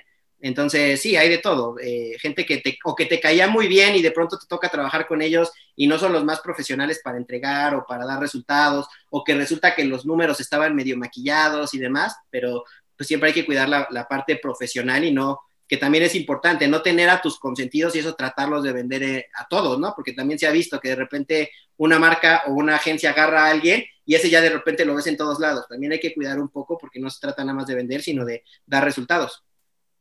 Sí, sobre todo en un mundo en el que, pues, como tú comentas, ¿no? O sea, cada vez hay más gente que, está metida en este tema de la creación de contenido y, pues, obviamente, pues, tienes como varios perfiles. O sea, a mí me da mucha risa cuando las marcas se pelean siempre al mismo. No sé por qué. O sea, cuando, yo veo, sobre todo a, las, grandes, ¿no? Que digo, ¿por qué se pelean por el mismo? O sea, podrían tener dos que lleguen tal vez al mismo volumen de personas o uno que tenga el grandote y, el otro puede tener a dos ahí que más o menos compensen, pero pues se pelean siempre por el mismo. Es como las tiendas. Este, este comentario no le va a gustar a mucha gente, pero eh, yo me acuerdo que una vez alguien me dijo, ¿no? Es que en mi tienda yo quiero que venga gente diferente, ¿no? Y el día que eh, inauguró, hizo un evento, no sé, éramos los mismos. O sea, no hubo mucho, no hubo mucho cambio, ¿no? ¿Por qué? Pues porque al final el nicho sigue siendo pequeño, ¿no? O sea, la gente que realmente compra, este, en el caso de los sneakers, que realmente compra eh, de manera regular y que conoce cómo está el manejo de las tiendas y conoce a la gente de las tiendas, pues seguimos siendo los mismos, ¿no? O sea, el nicho sigue siendo pequeño. Hoy, obviamente, ya se va creciendo, ya a lo mejor a, estas alturas, 2021, pues ya las tiendas pueden decir, yo tengo estos 100 clientes y a lo mejor la lista de 100 clientes de la tienda de al lado, pues ya no, ya varía, ¿no? O sea, ya a lo mejor coinciden cinco como este, como tú, que seguramente estás en varias. ¿no? En varias listas, pero en general como que de, alguna manera, eh, pues en, su momento, estamos hablando de hace tres o cuatro años, pues realmente el, núcleo era, era pequeño, ¿no? Mira eh, quién lo dice, ¿o no, papu? Así es. El que está, en todos lados. Así. Es, es, el ejemplo más claro de que está en cualquier tienda. Pero a lo que yo voy es que yo pienso que es lo mismo que todos, así como nosotros queremos al mismo, el mismo par, todos, las agencias, las marcas, todos también quieren al mismo, quieren el, importante. Y no está mal, nada más que si ves que, que, ya te lo ganaron o ya se fue, pues ya déjalo ahí y mejor consíguete o como nos dijo Iván, crea a otro porque así como son buenos para crear campañas, también son buenos para crear personajes. Talentos, claro. Esa es, una gran, esa es una gran pregunta. O sea, una ¿tú crees que hoy en día, ¿qué tiene más poder? O, es, o es a la par. O sea, el influencer darle, o sea, masificar una marca o puede una marca masificar un influencer. O sea, por ejemplo, a mí puede hacer algo, este, Nike algo por mí o Adidas. Totalmente. Totalmente. Y, creo que a mí me parecería lo más inteligente, o sea, hablando en particular de, ustedes, me parecería lo más inteligente porque ya tienen el respaldo de la industria, digamos, dura. Eh, es, una, es, de dos vías, tanto el, influencer puede alimentar y crecer a la marca o, llegar a otros públicos que antes no llegaba, como las marcas, creo yo, y que ahorita que tenemos esa, y nos decía Breton, tenemos toda esa oferta de gente y de gente queriendo crear contenido, de todos esos podrá haber como las fuerzas básicas en el fútbol, dos o tres que sí tengan eh, la madera para que las marcas los adopten desde chiquitos y vayan con todo eh, el crecimiento de la mano para que cuando ya sea gigante ya no te cueste lo mismo que cuando lo quieras agarrar gigante o pelearte por el gigante. Entonces, eh, también, como, como decía Pablo, es, hay que hacerlo así, hay que inventarnos talento y fortalecer a los que ya están para no caer en lo mismo de que siempre estén los mismos. Mm, ¿Cuál es el error más común de la gente esta nueva que llega y toca tu puerta y te dice o te manda por DM, oye, yo soy influencer, este, quiero ser parte de las campañas o ahí anótame en tu agencia. ¿Cuáles son los errores más comunes que tú ves? Que quieren ser famosos, ese es el número uno. Eh, quiero tener un chingo de seguidores, creo que es ese. O sea, eh, cuando llegan con eso se descarta de inmediato, o sea, no, no, no va por ahí. Y el tema de o quiero no pagar por las cosas o quiero de inmediato ganar dinero. Eh, creo que esos son los errores eh, y los vicios más comunes de, la gente que va empezando, que piensan que porque Bert ya se puede comprar el coche que quiera y las motos que quiera, es fácil llegar a ser así, o porque Juca tiene los coches que sean, ya sabes, o sea, que creer que es fácil y que puedes ganar y que y también el, creer que no es una chamba como cualquiera, y ustedes, ustedes lo, pueden eh, constatar, o sea, el que estemos aquí ahorita grabando y escribiendo e investigando, al final del día es una chamba, no es nada más de me pongo ahí, prendo una cámara y empiezo a bailar y a decir eh, cosas sobre mis tenis y ya me van a llover las marcas, los patrocinios, la gente me va a querer invitar, voy a ser famoso. Creo que ese es el primer error, como no ubicarse este, y pretender algo que no es. O sea, los éxitos, los casos de éxito que nosotros hemos tenido en agencias de gente que dice, me encanta a mí conducir, ¿qué hacemos? O me encanta a mí actuar, ¿qué hacemos? Me encanta a mí eh, hablar de fitness, ¿qué hacemos? Entonces, ya tienes una base ahí, entonces como le encanta, lo va a seguir haciendo. A nosotros nos encantan los tenis, entonces no lo ves como chamba. Al final del día es una chamba y lo haces de forma profesional, pero te encanta. Y resulta que después vas a tener seguidores y resulta que después vas a tener likes y resulta que después va a haber lana pero es, es por añadidura, no es el foco principal. Sí, e, ese creo que es un gran mensaje que le podemos dar a la gente, sobre todo a esta que quiere decir, oye, es que yo quiero ser influencer. Sí, pero, o sea, tienes que tener, tener primero un contenido, ¿no? Creo que es lo, es lo más importante. O sea, de, fotos en Instagram, eh, perdón, pero muy poca gente vive, ¿no? O sea, eh, creo que tienes que desarrollar una gran cantidad de contenido y supongo, eh, digo, esto ya es este, suposición mía, que YouTube es como el número uno para las plataformas para creación de contenido. ¿O tú tienes alguna otra que esté a la par o ligeramente abajo? Para creación de contenido en video, y evidentemente es la número uno. Eh, para campañas de marcas, es mejor pagado Instagram. Okay. Eh, es decir, o sea, las campañas eh, más robustas y mejor pagadas, no de asociación de marcas, sino de, oye, quiero difundir que va a salir la nueva serie de Amazon Prime Video a través de, Instagram eh, es como, como lo, más eh, usado ahorita.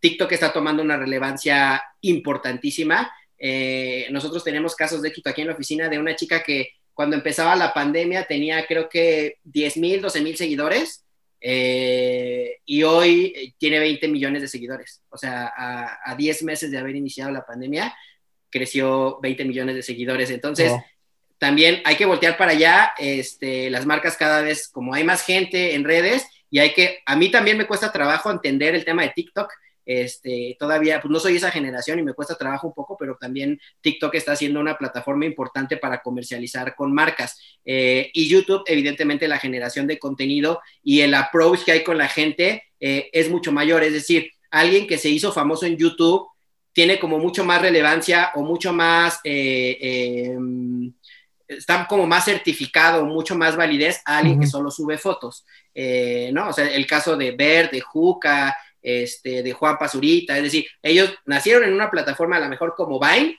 y se mudaron a YouTube a generar contenido de diferentes formas y sus demás redes son paralelas, pero su core es, el, eh, es YouTube. Nosotros ya estamos en TikTok, síganos.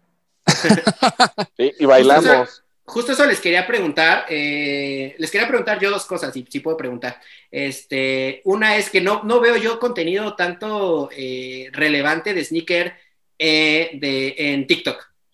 Por ahí me salía de alguien que no voy a decir nombres, este, hasta con datos erróneos, hablando mal de los pares, este, diciendo cosas que no eran, y yo que no soy un experto diciendo, eso no se llama así o ese no salió tal, ya sabes, y siento que no hay como alguien de ustedes que sí voltea a ver y esto sí es cierto, en TikTok, no hay como todavía, ¿va? Nosotros hemos encontrado muchísimo contenido basura de tenis en TikTok. Sí, ¿verdad? Tú lo dices. Pero creo que hace ratito tocaste un punto importante los medios que estamos más, bueno, nosotros no nos consideramos tanto un medio, pues sí lo somos, pero no tanto, pero los medios que están más posicionados, somos una generación que no le entiende tanto al TikTok. Por eso todavía no hay contenido tan relevante en el TikTok, creo yo. Apenas estamos entrando ahí, por ejemplo, Desempacados, que está empezando a trabajar con los Reels y con el TikTok, los de Legendary Kicks, que por ahí ya tiene gente un poquito más este, más millennial, centennial que le puede agarrar la onda, pero creo que, que, es un tema de generación, que los que ya estamos un poco más establecidos, como que todavía no le entendemos bien a eso del TikTok. No sé si Román tenga otra opinión.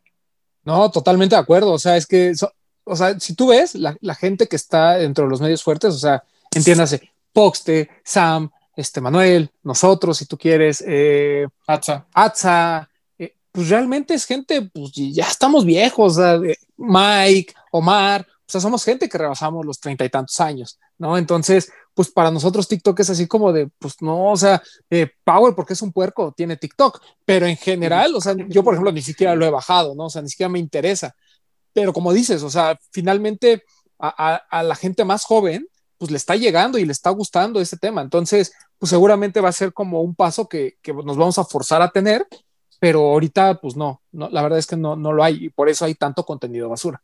Sí, porque hay como, o sea, desinformación y creo que también porque no lo ha demandado el público, quizá, ¿no? El público todavía yo lo veo en TikTok eh, y las campañas que hemos hecho, todavía hay como un gap en donde nuestra generación todavía no está tan de lleno, sino hay una generación abajo de nosotros y una generación arriba de nosotros, que eso fue gracias a la pandemia, ¿no? Entonces, están como todas estas estrellas extintas de televisión que se metieron a TikTok y que le Como Erika Buenfil, ¿no? Exacto. Erika Buenfil, el Matador Hernández, este, como todas esas eh, eh, estrellas ochenteras, y luego hay una generación abajo, entonces eh, tenemos como ese sándwich en el que todavía nosotros no lo entramos, por eso no estamos exigiendo todavía ese contenido, porque algo que es importante también al final del día es que el contenido que nosotros consumimos es porque el, el público de alguna forma lo está demandando, porque, o sea, si ustedes mañana se dedican a hablar de las agujetas y van a tener cero likes, no vuelven a hacer un video de agujetas. Hacen los videos que más le gusta a la gente. Entonces, lo que más se va pidiendo es el, lo que el algoritmo va soltando. Entonces, en TikTok quizá todavía el público no lo ha pedido. Sí, puede ser, puede ser. Sí, y, y como dices, ¿no? Están los muy chavitos, ¿no? Que además les gusta crear contenido en TikTok, ¿no? No solo seguirlo están los viejos cochinos como el Papu y ya están mis tíos, ¿no? Que son los que andan ahí este, viendo a Erika Buenfil, ¿no? La no, no digas al Papu, yo estoy contigo, yo soy de tu club. De es que no entiende, él no entiende eso. Ya le dije, bájalo, es muy divertido. Sí, es, es, divertido. Y la otra pregunta que les iba a decir, ¿ustedes por qué creen que las tiendas, yo me he acercado a algunas, este, ¿Por qué creen que ellos no tengan estrategias de influencer marketing? Las tiendas como tal, olvidémonos de las marcas, sino las tiendas. Papu. Es que yo puedo pensar que más bien su influencer marketing, por llamarlo así, son los amigos de la tienda. Entonces ellos sienten que no necesitan meter a alguien externo para que, para que su marca, o bueno, su tienda, pero mencionándolo como una marca, se vaya para arriba y entre a otros a otro tipo de personas con diferentes gustos, ¿no? Esa es mi opinión, pero no sé qué opinan ustedes. Yo creo que regresamos al tema de las generaciones. Yo creo que las personas que son cabezas de las tiendas, eh, con la excepción, yo diría, de Toño, que es como más joven, pero creo que tienen esta mentalidad de que yo no necesito invertir o yo no necesito gente que me venda mi producto y creo que no tienen confianza que si no lo pueden hacer ellos, de recargarse en una agencia, por ejemplo. Creo que todavía no tienen esa confianza o ese, o sea, creo que yo creo que caen en eso de, nah, yo no necesito eso, yo puedo vender así nada más ahí con el Instagram o con mi página web. Creo yo que va por ahí, que todavía no tienen como esa confianza. Puede ser. Puede Y, ser. y- y quizá eh, tienen razón, ¿eh? Porque hay filas y filas, bueno, cuando había filas, pero pues los pares se agotan. Sí, lo que pasa es que creo que viven de, pues, de lo que hacen las marcas, ¿no? O sea, dice, porque también habría que entender que, que- que tantos límites les pone, no sé, en este caso Nike, Adidas, así como de no hagas publicidad de esto sin, sin lo oficial, ¿no? Eh, es- es- eh, ah, ah, no sé, o sea, no, habría que preguntarle a Toño, a lo mejor que es a lo mejor con el, con el que más confianza podemos tener, de que nos explique, pero como bien comenta Papu, yo creo que hay esta idea de que mis clientes son los que van a representar mi marca de alguna Pero, manera, ¿no? Y son los que van a estar aquí. Pero fíjate, sería un poco ambiguo porque creo yo que Toño es de los que un- se ha recargado un poquito más en personalidades para mover su producto. Sí, pero al final creo que Toño. es Porque, que- por es que- ejemplo, en el- cuando salió lo de Balvin, estuvo con los Ghetto Kids, estuvo por ahí con... Estuvo muy algunos- pero, bueno. pero espérate, Ajá, o sea- pero, pero él hace contenido sobre algo que ya está vendido. Ah, ¿Me claro. explico? O sea, Sí, creo sí. que el, el error de las tiendas es complementar lo que ya la marca le dio fuerza, ¿no? O sea, simplemente es hacerle así a la herida, ¿no? O sea, Pe- Pero también esto no, parque se acabó. ¿no crees que venga por ese lado también de la mala fama que tienen algunos influencers de que le han de decir, ay, yo por qué le voy a regalar a ese güey algo, mejor lo vendo, ¿no? Sí, No, puede pero, no- pero yo, yo creo que va muy de la mano de, o sea, de, de este tema, te digo, de, pues primero, o sea, el, prim- el, el- el primer approach creo que es qué va a hacer la marca, ¿no? O sea, ok, ¿qué vamos a hacer con la de J Balvin? Ah, bueno, pues J Balvin tiene como influencer a este, a ver, le vamos a mandar, entonces ya se creó todo, Y creo que la marca al fin, y creo que la tienda también, muchas veces cuando busca influencers, pues obviamente lo primero que te piden es, está bien, pero entonces me vas a dar todos los pares. Y es ahí donde empezamos con los, con los conflictos, ¿no? Que es lo que pasa a algunas tiendas. Porque llega un momento en el que no llegan los pares en, el- en las cantidades que ellos piensan, o no llegan, y luego se andan enojando los influencers que porque a mí no me diste, ¿no? Entonces, no sé, como que hay, yo creo que hay, hay muchas cosas, pero creo que en general lo único que yo puedo decir es que las tiendas, su, primer su primer objetivo es complementar lo que hacen las marcas, y segundo, pues muchos no tienen ni siquiera una agencia de publicidad, ¿no? Entonces, y la gente que está ahí encargada, pues a veces tampoco tiene el conocimiento o, o a veces no se les ocurre, ¿no? El por qué no hay un influencer para, para tiendas, Ahora- lo cual sería, sería interesante. Lo está haciendo mucho a live, pero con los, con los medios, ¿no? O sea, eh, habla mucho con Poxte, con Sam, para que le estén dando este, difusión a algunos pares, pero, pero hasta ahí. Ahora, Iván, ¿tú crees que a las tiendas más importantes les hace falta esta asesoría o recargarse en esta gente que los puede proyectar a un nivel más allá y que por eso, por ejemplo, no hay colaboraciones con marcas o no hay ruido más allá de, de- de la escena local de estas tiendas? ¿Tú crees que les hace falta asesorarse con algún profesional que les haga un, que les cree una imagen en, a- en sí como tal? No, no creo que como tal asesorarse con una agencia, porque, porque digo, conozco a la, a la gente de las marcas y, y hacen estrategias interesantes. Yo creo que más bien sería lo que dice Román, que es un poco voltear a otro lugar que no sea lo que están haciendo las marcas para generar un contenido y una marca por sí sola de la tienda. Y puede ser con una agencia, un publicista o hasta in-house, ¿eh? O sea, no necesitas una agencia. Y creo que también es, es, es entendible porque evidentemente eh, las, las, tiendas y, las, y las, este, los retailers no tienen la, la, lana y el presupuesto que puede tener una marca para poderle pagar a una agencia medianamente eh, interesante. Entonces lo pueden hacer con, con un PR o, con un publicista que tengan en, en, su, en, su, en su tienda que les ayude a voltear y hacer otras estrategias que como lo que hace a Live o lo que hacía eh, lo que hizo Toño con, con, el Jordan 1, pero a lo mejor para otros pares, porque creo que sí tendrían ellos la capacidad a lo mejor de ir a otro público que ya sabe que no va a alcanzar el Balvin o, o, o el Ben Jerry, ya no lo voy a alcanzar, pero a lo mejor hay otros 30 pares que sí tienen en 99 o en Alive o en algunas otras tiendas que con un buen influencer, ¿no? Digamos plan B, eh, se pueden vender muy bien. Sí, y más sobre todo por, por lo que platicábamos con, con Bid eh, la semana pasada, ¿no? Que decíamos, muchos de los pares en el release se venden porque la gente viene a buscar un Yeezy o viene a buscar el Jordan 1 de Balvin y demás, no encuentran, entonces se quedan a babosear en la tienda y dicen, ah, me gustó este, ¿no? Ahora, Eh, de hecho, estoy como, co- estaba como pensando en, en alguna tienda que realmente llevara una especie como de influencer marketing y para mí solo la tiene Kit.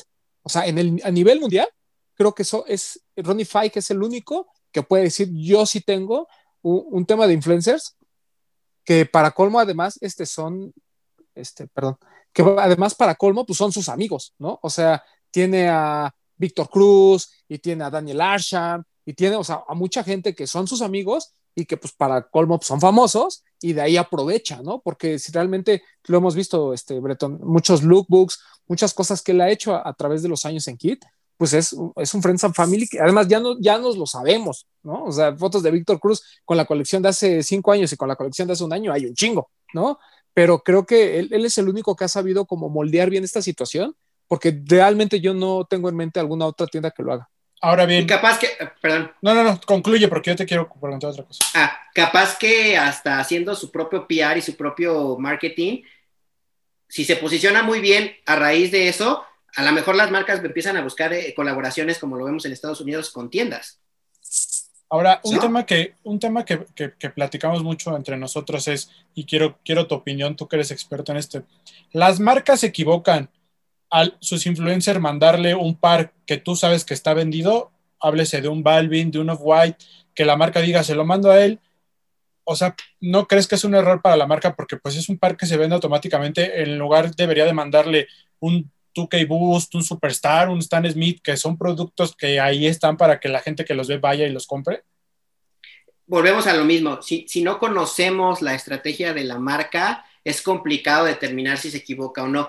Yo creo que no se equivoca porque a lo mejor busca eh, eh, lo que PR se llama un goodwill, ¿no? O sea, el quedar bien, el hacer PR, el hacer lobbying con ciertos perfiles. eh, entonces le doy el par a él. Ya sé que nadie lo va a conseguir, se lo doy a él este, y eventualmente me ayudará a promocionar los, los lanzamientos generales. Este, no diría que es un error, quizá a lo mejor puntualmente podríamos hablar de algunas estrategias que les han dado pares y podemos estar o no de acuerdo eh, a quién se lo dan de manera personal, pero creo que el que haya ese boom de pares también, también funciona para posicionar a la marca al final del día, independientemente de un par o no. Es decir, si le das el Balvin a, a, a Bert, aunque sabes que no se va a vender, pues ayuda a la difusión y la gente sigue teniendo en el top on mind a Nike. Entonces creo que al final del día eso suma a la comunicación y al posicionamiento de la marca. Eso es lo que quería, porque muchas veces nosotros nos clavamos mucho en el tema de, ay, ¿por qué ese güey? Y no, no te das cuenta de que es una perspectiva más, más amplia de, de, Sí. del negocio de la marca. Claro.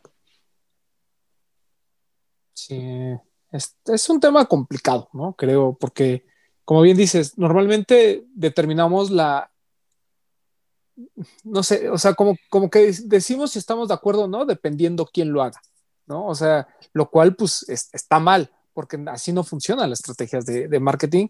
Eh, hay objetivos, las marcas se ponen sus, eh, sus propias metas y cuando no conocemos eso, pues es bien difícil criticar, ¿no? O sea, porque no tienes los datos concretos. Además, por ejemplo, ¿no? Voy a poner un ejemplo absurdo. La misma, el mismo par, ¿no? Si ponen a, a ver ya estos influencers grandes, ¿no? Todo el mundo empieza con que, eh, la chingada, que como ellos y bla, bla, bla. Pero también cuando pones a los creadores de contenido de, de sneakers como, como Poxte, como Sammy y demás, también la gente se emputa, ¿no? Entonces, por donde le veas, la, este, no tienes contentos a la gente, ¿no? Y, Sí, y no. a lo mejor. Y los dos, pues al, fi- al final creo que cuando una, una agencia dice hazlos con unos o hazlos con otros, es por los objetivos que tiene cada, eh, cada campaña, ¿no? Puede ser campañas que sí están buscando como la difusión dentro del nicho, porque son pares que solo la gente muy metida o muy clavada los va a comprar, a lo mejor como lo que pasó con la serie ZX, y hay otros pues que necesitas masificar, porque además en la bodega tienes este, un millón de pares, ¿no? Como pudo haber sido el de Día de Muertos. Pero bueno, es, es, es un tema bien complejo y pues qué bueno que, que vino un experto, el, el que puso a Bert en el Sneaker Game, No, vino. Correcto. no, El mago. Así se, hace- así se hacen El los mago. chismes, ¿no? No, no, para nada. No, y, y además nosotros siempre hemos dicho, ¿eh? o sea, pues Bert ya era famoso desde antes. O sea, Bert ya, o sea, Bert vino, o sea, porque es el, es el canal de YouTube que habla de sneakers más grande del mundo.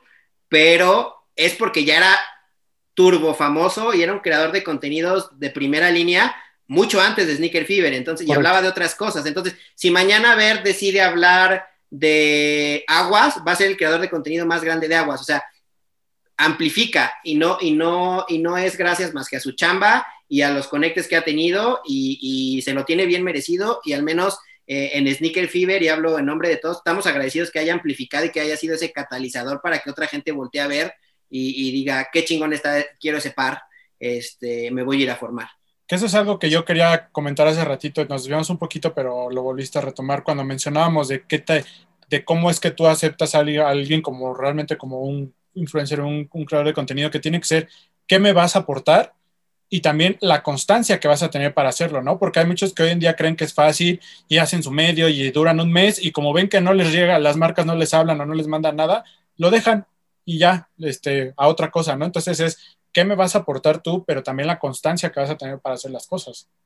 Totalmente, el profesionalismo es de, y también tener la piel gruesa, o sea, porque así como decía hace ratito Román de que las marcas con nadie van a quedar bien, si se lo dan al famoso, ¿por qué se lo dieron al famoso? Si se lo dieron al famoso de nicho, ¿por qué se lo dieron al nicho? Si no se lo dieron a nadie, ¿por qué no se, o sea, nunca, nunca vamos a quedar bien, igual los influencers, ¿eh? eh si hablas de tenis, ¿por qué hablas de tenis? Si hablas de coches, ¿por qué hablas de coches? Entonces, tener también la piel lo suficientemente gruesa para poder, al tamaño que tienen ellos de, de número de seguidores, aguantar ese hate también es parte del profesionalismo. Entonces, quien lo logra hacer es porque ahí, ahí, se, ahí permanece. Y, y, la semana pasada, te lo cuento rápido, la semana pasada tocábamos el tema esto de que estos influencers, y esto sí los pongo entre comillas porque para mí no son tanto, que cuando una tienda les dice, no, güey, pues es que este no te lo puedo guardar y se van echando pestes de la tienda, también eso está mal, ¿no? Es falta de profesionalismo totalmente. Totalmente. Uno, ¿por qué, ¿por qué te lo tendrían que dar? Nada más por tu linda cara, porque tú consideras que te lo tienen que dar. Y número dos, hablar mal eh, nosotros le llamamos que son como, como porros de la comunicación, ¿no? O sea, mientras, mientras, me, mientras me mandes y seamos amigos, vamos a seguir siendo amigos y tu marca es lo máximo en la vida. Pero en el momento en el que ya no recibo lo mismo, ya no, entonces ya eres la peor marca. Entonces, creo que también hay que tener cuidado con, con esas personalidades. Sí, ¿no? O luego en esta cuenta de, de What the Fake y de Ciberedecanes, que luego pone, ¿no? Este, gente que dice, ay, este, sí les recomendaría dónde compré, no sé qué, pero estoy esperando que la marca me patrocine. Entonces dices, mm, ¿what? O sea, perdón. Porque además eso creo también, también le resta mucha credibilidad, ¿no? O sea, como tú bien comentabas, o sea, eso de que un día ves a una persona que diciendo que lo mejor del mundo es, este, voy a poner una marca, ¿eh? Puma, ¿no? Lo mejor del mundo es Puma y amo Puma y qué padre está Puma. Y, y al día siguiente es así como de, ah, este, no, pues miran ahora del New Balance, ¿no? New Balance, qué bonito es New Balance, amo New Balance.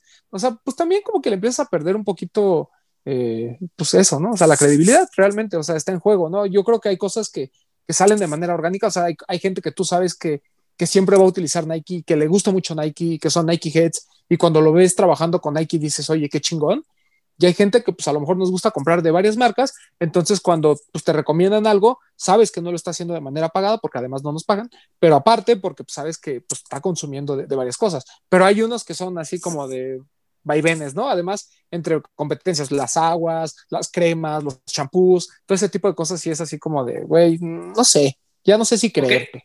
O que no van acorde con lo que hablan, con lo que promocionan. Por ejemplo, alguien que habla super fitness recomendando donas bimbo no, o sea, no, no, no comulga, ¿estás de acuerdo? Y ahí es bien importante, tanto de la oficina de management como del talento, ser congruentes para decir, güey, la próxima ya nadie te va a creer.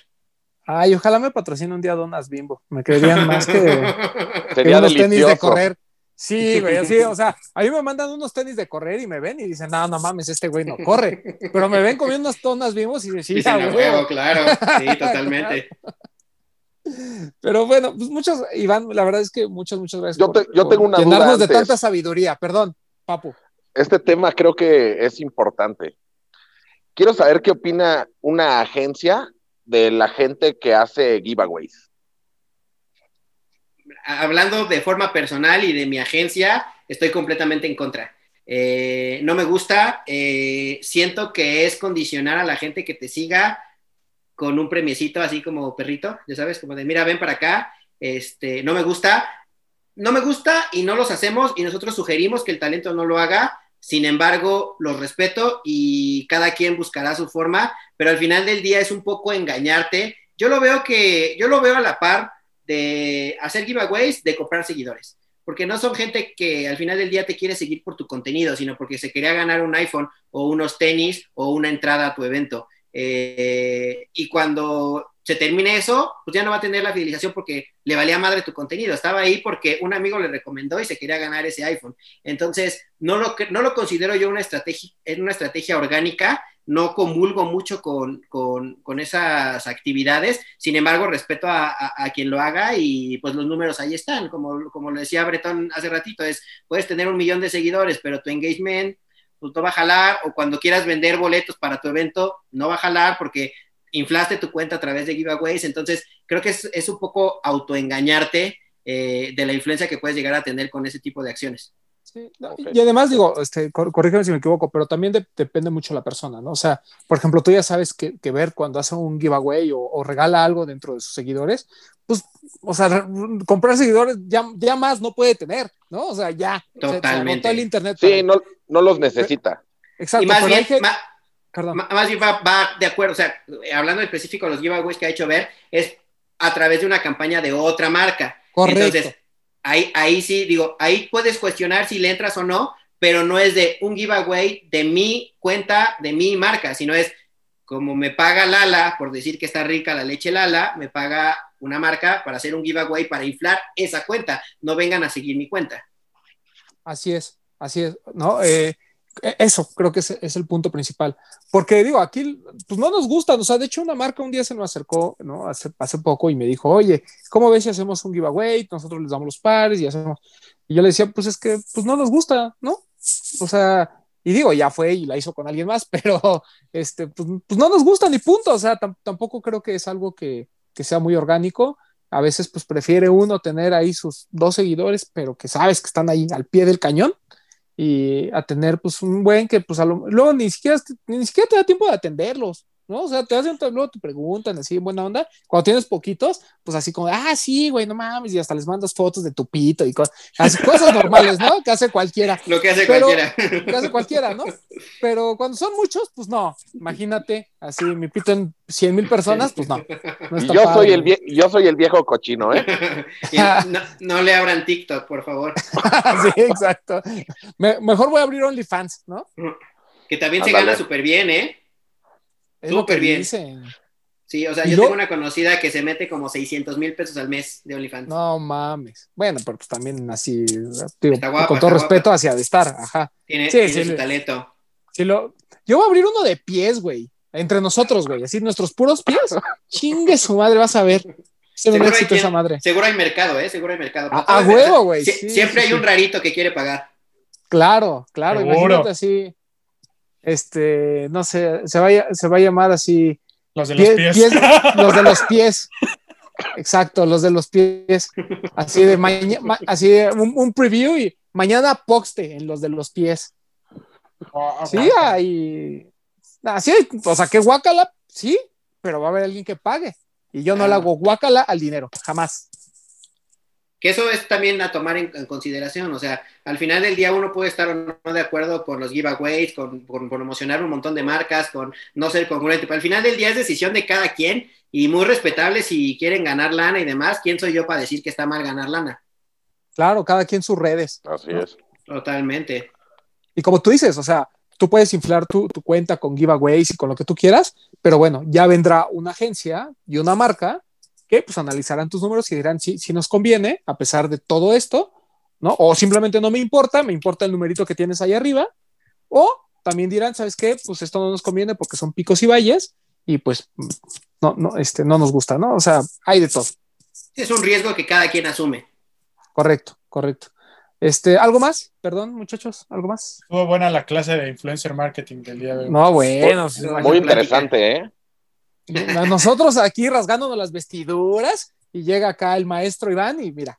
¿Ustedes qué opinan de, cuando llega un influencer eh, no tan grande y de repente está mejor tratado por las marcas que ustedes que llevan años en la industria? Mm, yo no tengo ningún problema con eso. O sea, porque repito, yo, yo no sé por qué la decisión de la marca es dárselo a, Sigo Pacheco y no dárselo a Edgar Román. O sea, no, a veces no lo entiendo. A mí lo que no me gusta, y, y sí lo voy a decir muy abiertamente, es cuando las marcas tratan a todos los medios de manera igual. Yo creo que ahí sí es una falta de respeto, sobre todo para los medios que tienen ya cierta, cierta credibilidad, cierto, cierto nivel. ¿no? O sea, para, eh, y, y, no está mal que traten, que traten bien a, lo, a, los medios nuevos. O sea, eso está chido, ¿no? Pero que yo creo que deberían, dentro de la pirámide, cuando todos están o en la base o todos están en la punta, a mí no me gusta. Siento que debe de haber como ciertas jerarquías, eh, que, que, las hay por, por naturaleza, porque volvemos a lo mismo, no es que todo el mundo tenga el varo, ¿no? No es así como de, vamos a organizar un viaje de sniqueros, ah, tráiganse a los 20 medios que existen o a los 100 medios y les vamos a pagar. Obviamente, pues van ahí estructurando, pero siento yo dentro de mí que hay ciertas marcas que tratan de tratar, tra ahora sí que tratan de que todos estén parejos y eso no se vale. Creo que hay que darle su lugar a ciertos a ciertos medios que sí tienen un lugar ganado, el caso de Sneaker Fever, el caso de Desempacados, el caso de Laystop, pero a mí, por ejemplo, si a mí me dicen, oye, es que te molesta que Laystop le estén apartando todo y Nike los voltea a ver cuando ellos llevan cuatro años, cuando tú los debutaste en tu programa, pues no, porque lo han hecho muy bien, ¿no? Y, y a mí me gusta que sigan creciendo, me, me gusta ver eso, y porque pues además nosotros no vivimos de estos, ellos ya viven de esto, entonces pues sí es un tema de, como te dices, constancia, de esforzarse, de mejorar la calidad, y pues tienen un reto muy grande, pero es lo único que yo podría decir al respecto. Ah, y también entendemos el punto de que las marcas buscan masificación también. Entonces igual y puede ser un güey nuevo, pero que le llega a 15 millones, bueno, entiendes el punto, ¿no? Y dices, güey, yo no, yo no tengo, yo, yo siempre lo he dicho, ¿no? Igual suena un poco crudo, pero las marcas como tal, yo, yo, yo, Bretón, yo siempre lo he pensado, no nos necesitan, porque las marcas quieren vender, o sea, una marca realmente, así como que su objetivo principal sea, no, la cultura o eso, creo que no lo es, pero creo que es un valor agregado que las marcas tienen y que sí les agrega muchísimo valor, pero creo que no lo necesitan esencialmente. Entonces, el que una marca nos voltee a ver a nosotros creo que es un, un honor y, y, creo que como, como dice Román, como medios tenemos que profesionalizarnos para que ese honor o sea, eso que las marcas nos dan, como retribuirlo y que, que sea un ganar-ganar. Totalmente. Hasta por beneficio de la marca, ¿eh? O sea, creo que lo que dice Román, o sea, está completamente eh, bien, bien cimentada esa opinión, porque nosotros en Sneaker Fever, por ejemplo, ese, sí, trataremos de que vayan todos los medios a Sneaker Fever y que todos los medios eh, tomen una entrevista con Jeff Staple, pero la realidad es que no es posible y no le vas a dar la entrevista o los, boletos, los mismos boletos a alguien que va empezando que ojalá en algún momento crezca, pero por beneficio de la marca, pues sí tienes que tener prioridades tanto con medios como con influencers. Es como complex, ¿no? Por ejemplo, yo te puedo apostar que millones de medios alrededor del mundo se han de acreditar, incluido nosotros. Nosotros hemos buscado nuestra acreditación de complex y siempre es así de, pues, chido, pero no, ustedes no. Claro. Totalmente, hay, hay, un cupo. Y eso pasa en todos los eventos, en festivales, en expos, en todo. Es, hay un cupo, entonces etiquetas de, de A, B, C, no puedes darle a, a, todo mundo. Y ojalá eventualmente crezcan todos para que esto crezca, pero pues hasta ahorita hay un cupo. Sí. Esto es como, esto es como las edecanes y las pilas, ¿no? Hay triple A, hay doble A, están los A, ¿no? O sea, así hay influencers, hay medios. Y bueno, es, es, responsabilidad de cada medio y, y, de cada persona que quiera estar en este mundo, pues obviamente ir escalando en esa pirámide, ¿no? O sea, porque las marcas grandes realmente se fijan en la punta de la pirámide, o sea, no, no van a estar ahí tratando con, con nosotros, ¿no? Nos pueden dar de alguna manera un, un, detalle, nos pueden ayudar con algunas cosas y demás, pero realmente a, quienes se fijan, a los que llevan a los viajes, a los que les dan los parechidos, a los que los toman en cuenta para sus campañas y demás, pues es una punta muy alta, ¿no? Hay unos que a veces no entiendo por qué están en esa punta, pero ahí están y se respeta, ¿no? Repito, yo no estuve en esas juntas, algo lo decidieron, algo vieron y este, pues, está chido. O sea, es lo único que podemos decir. Aquí no hay, aquí no, aquí somos haters de closet, ¿no? Porque este, pues obviamente nos, no nos gustan muchas cosas. Pero somos, pero, pero somos políticamente, somos políticamente correctos. correctos. Pero también, no, también, también ahí estamos mal. Pregunta, pues también lo decimos. Que el hate no existe. O sea, nadie odia a nadie. Ah, no, no, bueno, espérame, espérame. Yo creo que a, nive a, niveles ya así como chonchos, ¿no? Yo creo que creo sí hay que gente. Se odie. Güey, o sea... si no, si hay unos trolls que sí se, de se, despiertan todos los días y dicen, vamos a ver qué subió Papo para mentarle la madre. A nuestro nivel, no, a nuestro nivel Pero no hay de todos que... modos, o sea, le mientan la madre y, y, no es porque lo odien, a lo mejor les cae mal. pero así como que odian a la gente, no Sí creo que hay, nadie güey. odie a Te- nadie. Te, ju- te juro que sí hay. Te juro que sí hay. O sea, Creo que hay, hay- mucha hay- gente desquiacerada con ganas de, de chingar atrás de un escritorio. Pero y- no es odio. Pero no es odio, sí, sí, sí. Es Ganas de joder y, y sentirte menos Sí. mal. Sí, exacto. O sea, es, es, es este odio entendido, ¿no? O sea, porque, repito, va- vayámonos a la referencia de Urban Dictionary de, de hater. O sea, es una persona que, que sin razón te mienta la madre, ¿no? O te pone mensajes así negativos. pero es que eso es muy ambiguo, razón. el, eh, es muy ambiguo el sin razón, ¿no? Porque no, no, también o sea, tienen, pero tienen sus razones, o sea, Güey, no es como no, que no. nada más digan algo. No, hay gente que sí es como por envidia. O sea, por ejemplo, ¿no? Si yo me levanto todos los días y te digo, chinga tu madre, papu. Oye, papu, estuvo bien culero tu video. Oye, estuvo no sé qué, güey. ¿qué haces todos un los tema? días. Pero creo que también Y es amor. bueno, Yo que Pero tengo en bien poquitos seguidores, de re- a- ayer un güey que se vio, se- yo vi que hizo su cuenta porque tenía dos seguidores, tres publicaciones y nada más me escribía así, diario, eh, pinche enano panzón, pinche enano panzón, así, diario, yo, ¿qué pedo? O sea, ese güey hizo su cuenta para decirme eso, ya sé que estoy enano y panzón, ya no me lo tienes que decir. tiene mucho tiempo libre. Sí. exacto. Es, esos son haters. O sea, el que Sí. alguien diga, por ejemplo, le diga a él, oye, no creo que se te ve padres tus tenis. Pues bueno, puedes decir, bueno, pues a ti te vale verga, pero, pero no es hate, o sea, es un comentario que no te gustó. Sí, Una Es opinión. justamente- no, que es justamente lo que dice Iván. Por eso tienes que tener eh, la, la pielecita gruesa, ¿no?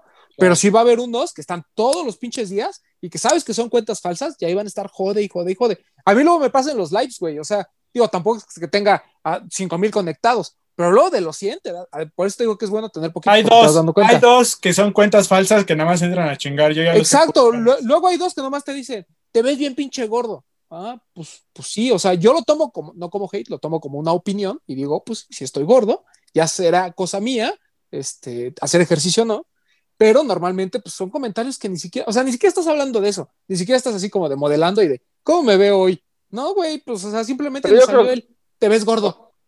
Pues ha de ser por chingar nada más, güey. O sea, Por eso, güey, pero eso, No te odia. eso- no te odia. no sé, güey, porque ya, ya ponerte a crear una cuenta para Ya, solo ya, molestar ya, a una está- persona. están ya hay algo durmiendo, personal ya- ahí. ya está- ya están durmiendo a nuestro invitado, ya, por favor. Bueno, bueno. Perdón, perdón, pues ya está bien. Este, mi queridísimo Iván, muchas gracias por estar con nosotros. Fue un placer. Gracias por esta masterclass este, gratuita. nada, amigos. No, hombre, Espero- amigos, aquí estamos. No es masterclass, simplemente mi opinión y qué gusto poder conectar, saludarlos y qué honor que me hayan invitado a su podcast. No, esperamos tenerte por aquí este, varias veces más, porque creo que además te gustan los tenis. Eres una persona que tenemos ahí siempre en la mira, no solo por el contenido que generas, sino porque creo que tu opinión ya empieza a tener cierto peso dentro de, de este ambiente, porque eres una persona que está ahí metida así, estás en, estás en estas juntas en las que nosotros no estamos, pero además eh, es algo que te gusta y eso creo que enriquece mucho la conversación. Entonces, de verdad, muchas, muchas gracias. Fue un honor tenerte aquí. No, hombre, muchísimas gracias a ustedes. Eh, Papu, ¿algo más que quieras añadir? Este, agradecerle a Iván por todos los datos exactos que nos, que nos brindó. Espero la gente lo haya disfrutado y haya entendido un poquito más, así como lo entendimos nosotros. Recuerden seguir este, a la cuenta de Instagram de los de los tenis. Ahí vamos a estar subiendo todo lo que dijimos al principio que, va a lanzarse. Y Bretón les tiene un. Bueno, a mí me pueden seguir como yo soy Powell en Instagram y Bretón les tiene un, un anuncio de un live que hubo el día sábado, domingo. Este, antes de eso, eh, Iván, échate todos tus comerciales. Que si el Pache Foods, que si sigo Pacheco, todo, de una vez. En la pandemia me inventé cosas para no, para no morir aparte de la estrategia y abrimos, hay unos, abrimos Pache Foods, que son cortes de carne, vayan a seguirlo, arroba pache-foods. También sacamos las cadenas Glosh, que seguramente las vieron, que también fue un fenómeno ahí y un, caso de éxito de, de, marketing digital, las cadenitas estas que todos los TikTokers traían. Este, y nada, en mi, mi cuenta personal es arroba sigo pacheco, ahí subo donde me veo menos gordo y, y los tenisillos que le compro al campa. y este, algo más de. Ah, y obviamente el podcast. Estén atentos al podcast ah, de Sigo Pacheco. Sí, mi podcast. Los voy a invitar a ustedes para esta segunda temporada. Ahorita se pueden aventar Gracias. los 12 capítulos que ya tenemos ahí con los invitados que dijimos. Está, está interesante este, en Spotify y la segunda temporada ya viene también por YouTube. Muchas gracias, Iván. Y este, Bretón, eh, comerciales también. Agradecerle a Iván por acompañarnos. Siempre es interesante que, porque igual nos van a decir, no, ¿qué tiene que ver con tenis? Pero es importante ver que nosotros que estamos un poco más encerrados, una persona que tiene una perspectiva más global en esto de los tenis, que ya también abarca todas estas ramas. Entonces, eh, creo que tu aporte del día de hoy fue muy importante. Y como dice Román, ¿no? creo que esta fue una mala introducción para conocerte, pero esperamos tenerte más adelante para ya hablar de lanzamientos, de lo que venga, de actividades, de lo que sea, porque sabemos que te gusta el tema. Entonces, este, pues esperamos tenerte por acá más seguido, agradecerte por tu aporte del día de hoy. Y bueno, ya en los comerciales, primero que nada, ya están los ganadores del top 5 de los de los tenis. Muchas gracias a todos los que participaron. Desafortunadamente no tenemos premios para todos, pero bueno, ya ahí en el live les comentamos que a los que no resultaron ganadores, eh, los vamos a incluir a todos los que participaron en una lista de Close Friends y ustedes van a ser los primeros en conocer nuestra colaboración con un cover. Entonces estén atentos a las historias de Instagram porque van a tener su Early Access si es que quieren adquirir la sudadera. 24 horas solamente de Early Access para que estén atentos. Eh, segundo comercial, ya lanzamos hoy la publicidad de mi par con historia, una actividad muy bonita que voy a dejar que Román eh, se las les cuento más o menos de qué va, pero yo los quiero invitar a que participen, la verdad es que va a estar bien padre. Eh, hagámoslo por amor simplemente a los tenis, igual y más adelante tendremos algunos detalles, algunos premios para los que participen, no sé, vamos a ver, pero hagámoslo simplemente por el hecho de esparcir cultura, pero ahí ya que Román les cuente un poquito más, ahí pueden seguir en arroba bretón27, estén atentos a todo lo que estamos generando y pues nada, eh, ya dejo que Román les cuente. A mí síganme en arroba Roman 12 y como comenta Bretón, ya estamos reviviendo un poquito este tema de mi par con historia. Eh, es, la historia es muy, es, muy simple. una de las grandes finalidades, del blog de los de los tenis era pues compartir cosas más allá de que si está bonito el lanzamiento, que está hypeado, que todo eso, sino contar historias sobre todo de aquellos pares que tienen un valor sentimental para nosotros y es por eso que ahí escribimos nosotros nuestros eh, nuestras historias y están ahí en, el blog. Sin embargo, ahora queremos hacerlos partícipe también a ustedes, no estar detrás de, nadie, simplemente pues que ustedes compartan el momento que ustedes crean conveniente, un video o una, por escrito también puede ser, mándenlo a los de los tenis gmail.com. Si va a ser eh, un correo, o sea, si quieren que lo publiquemos nada más en el blog y en Instagram, manden su, este, manden su historia y manden fotos, ¿no? De, ya sea del par o de algo que tenga que ver dentro del contexto de lo que nos quieren contar. Y si van a hacer un video, repito, y como está en la publicidad que hicimos, eh, puede ser con la este, producción tipo Laystop o puede ser grabada desde su celular sin ningún problema. El tema es que pues, nos cuenten y nos muestren este par que para ustedes tiene un valor sentimental y la historia detrás de él, ¿no? Es, es un esfuerzo que te estamos haciendo para que la gente también, que a veces no entiende por qué coleccionamos tantas cajas y coleccionamos tanto cuero. Seguramente Iván tiene por ahí algún par que, representa algo para él. Conozca justamente esas historias, ¿no? Eh, son, algo, ah, son cosas muy padres. Hay unas que no son tan alegres, hay unas cosas más tristes y demás. Ahí pueden ver los ejemplos que tenemos ya en el blog. Pero la idea es, es simplemente seguir compartiendo con ustedes historias y que ustedes ahora nos compartan a nosotros, ¿no? Porque siempre es bueno como aprender un poquito también de lo que hay detrás de la gente que nos sigue. Y este último comercial, sigan el podcast No Hype, el que estoy haciendo ahí con la gente de Stop y, y Poxte. Ya salió el tercer capítulo y pues nos ha ido bien hasta donde yo tengo entendido. Al menos nadie me ha mentado la madre, ni se ha despertado alguien todos los días a decirme pinche gordo. Entonces ya con eso yo estoy muy contento. Y bueno, este, muchas gracias a Iván por estar con nosotros. Esperemos tenerlo próximamente. Muchas gracias a todos ustedes que nos escuchan y nos vemos la próxima semana. Esto fue Los de los Tenis Podcast. Adiós. Hablemos de tenis, nada más.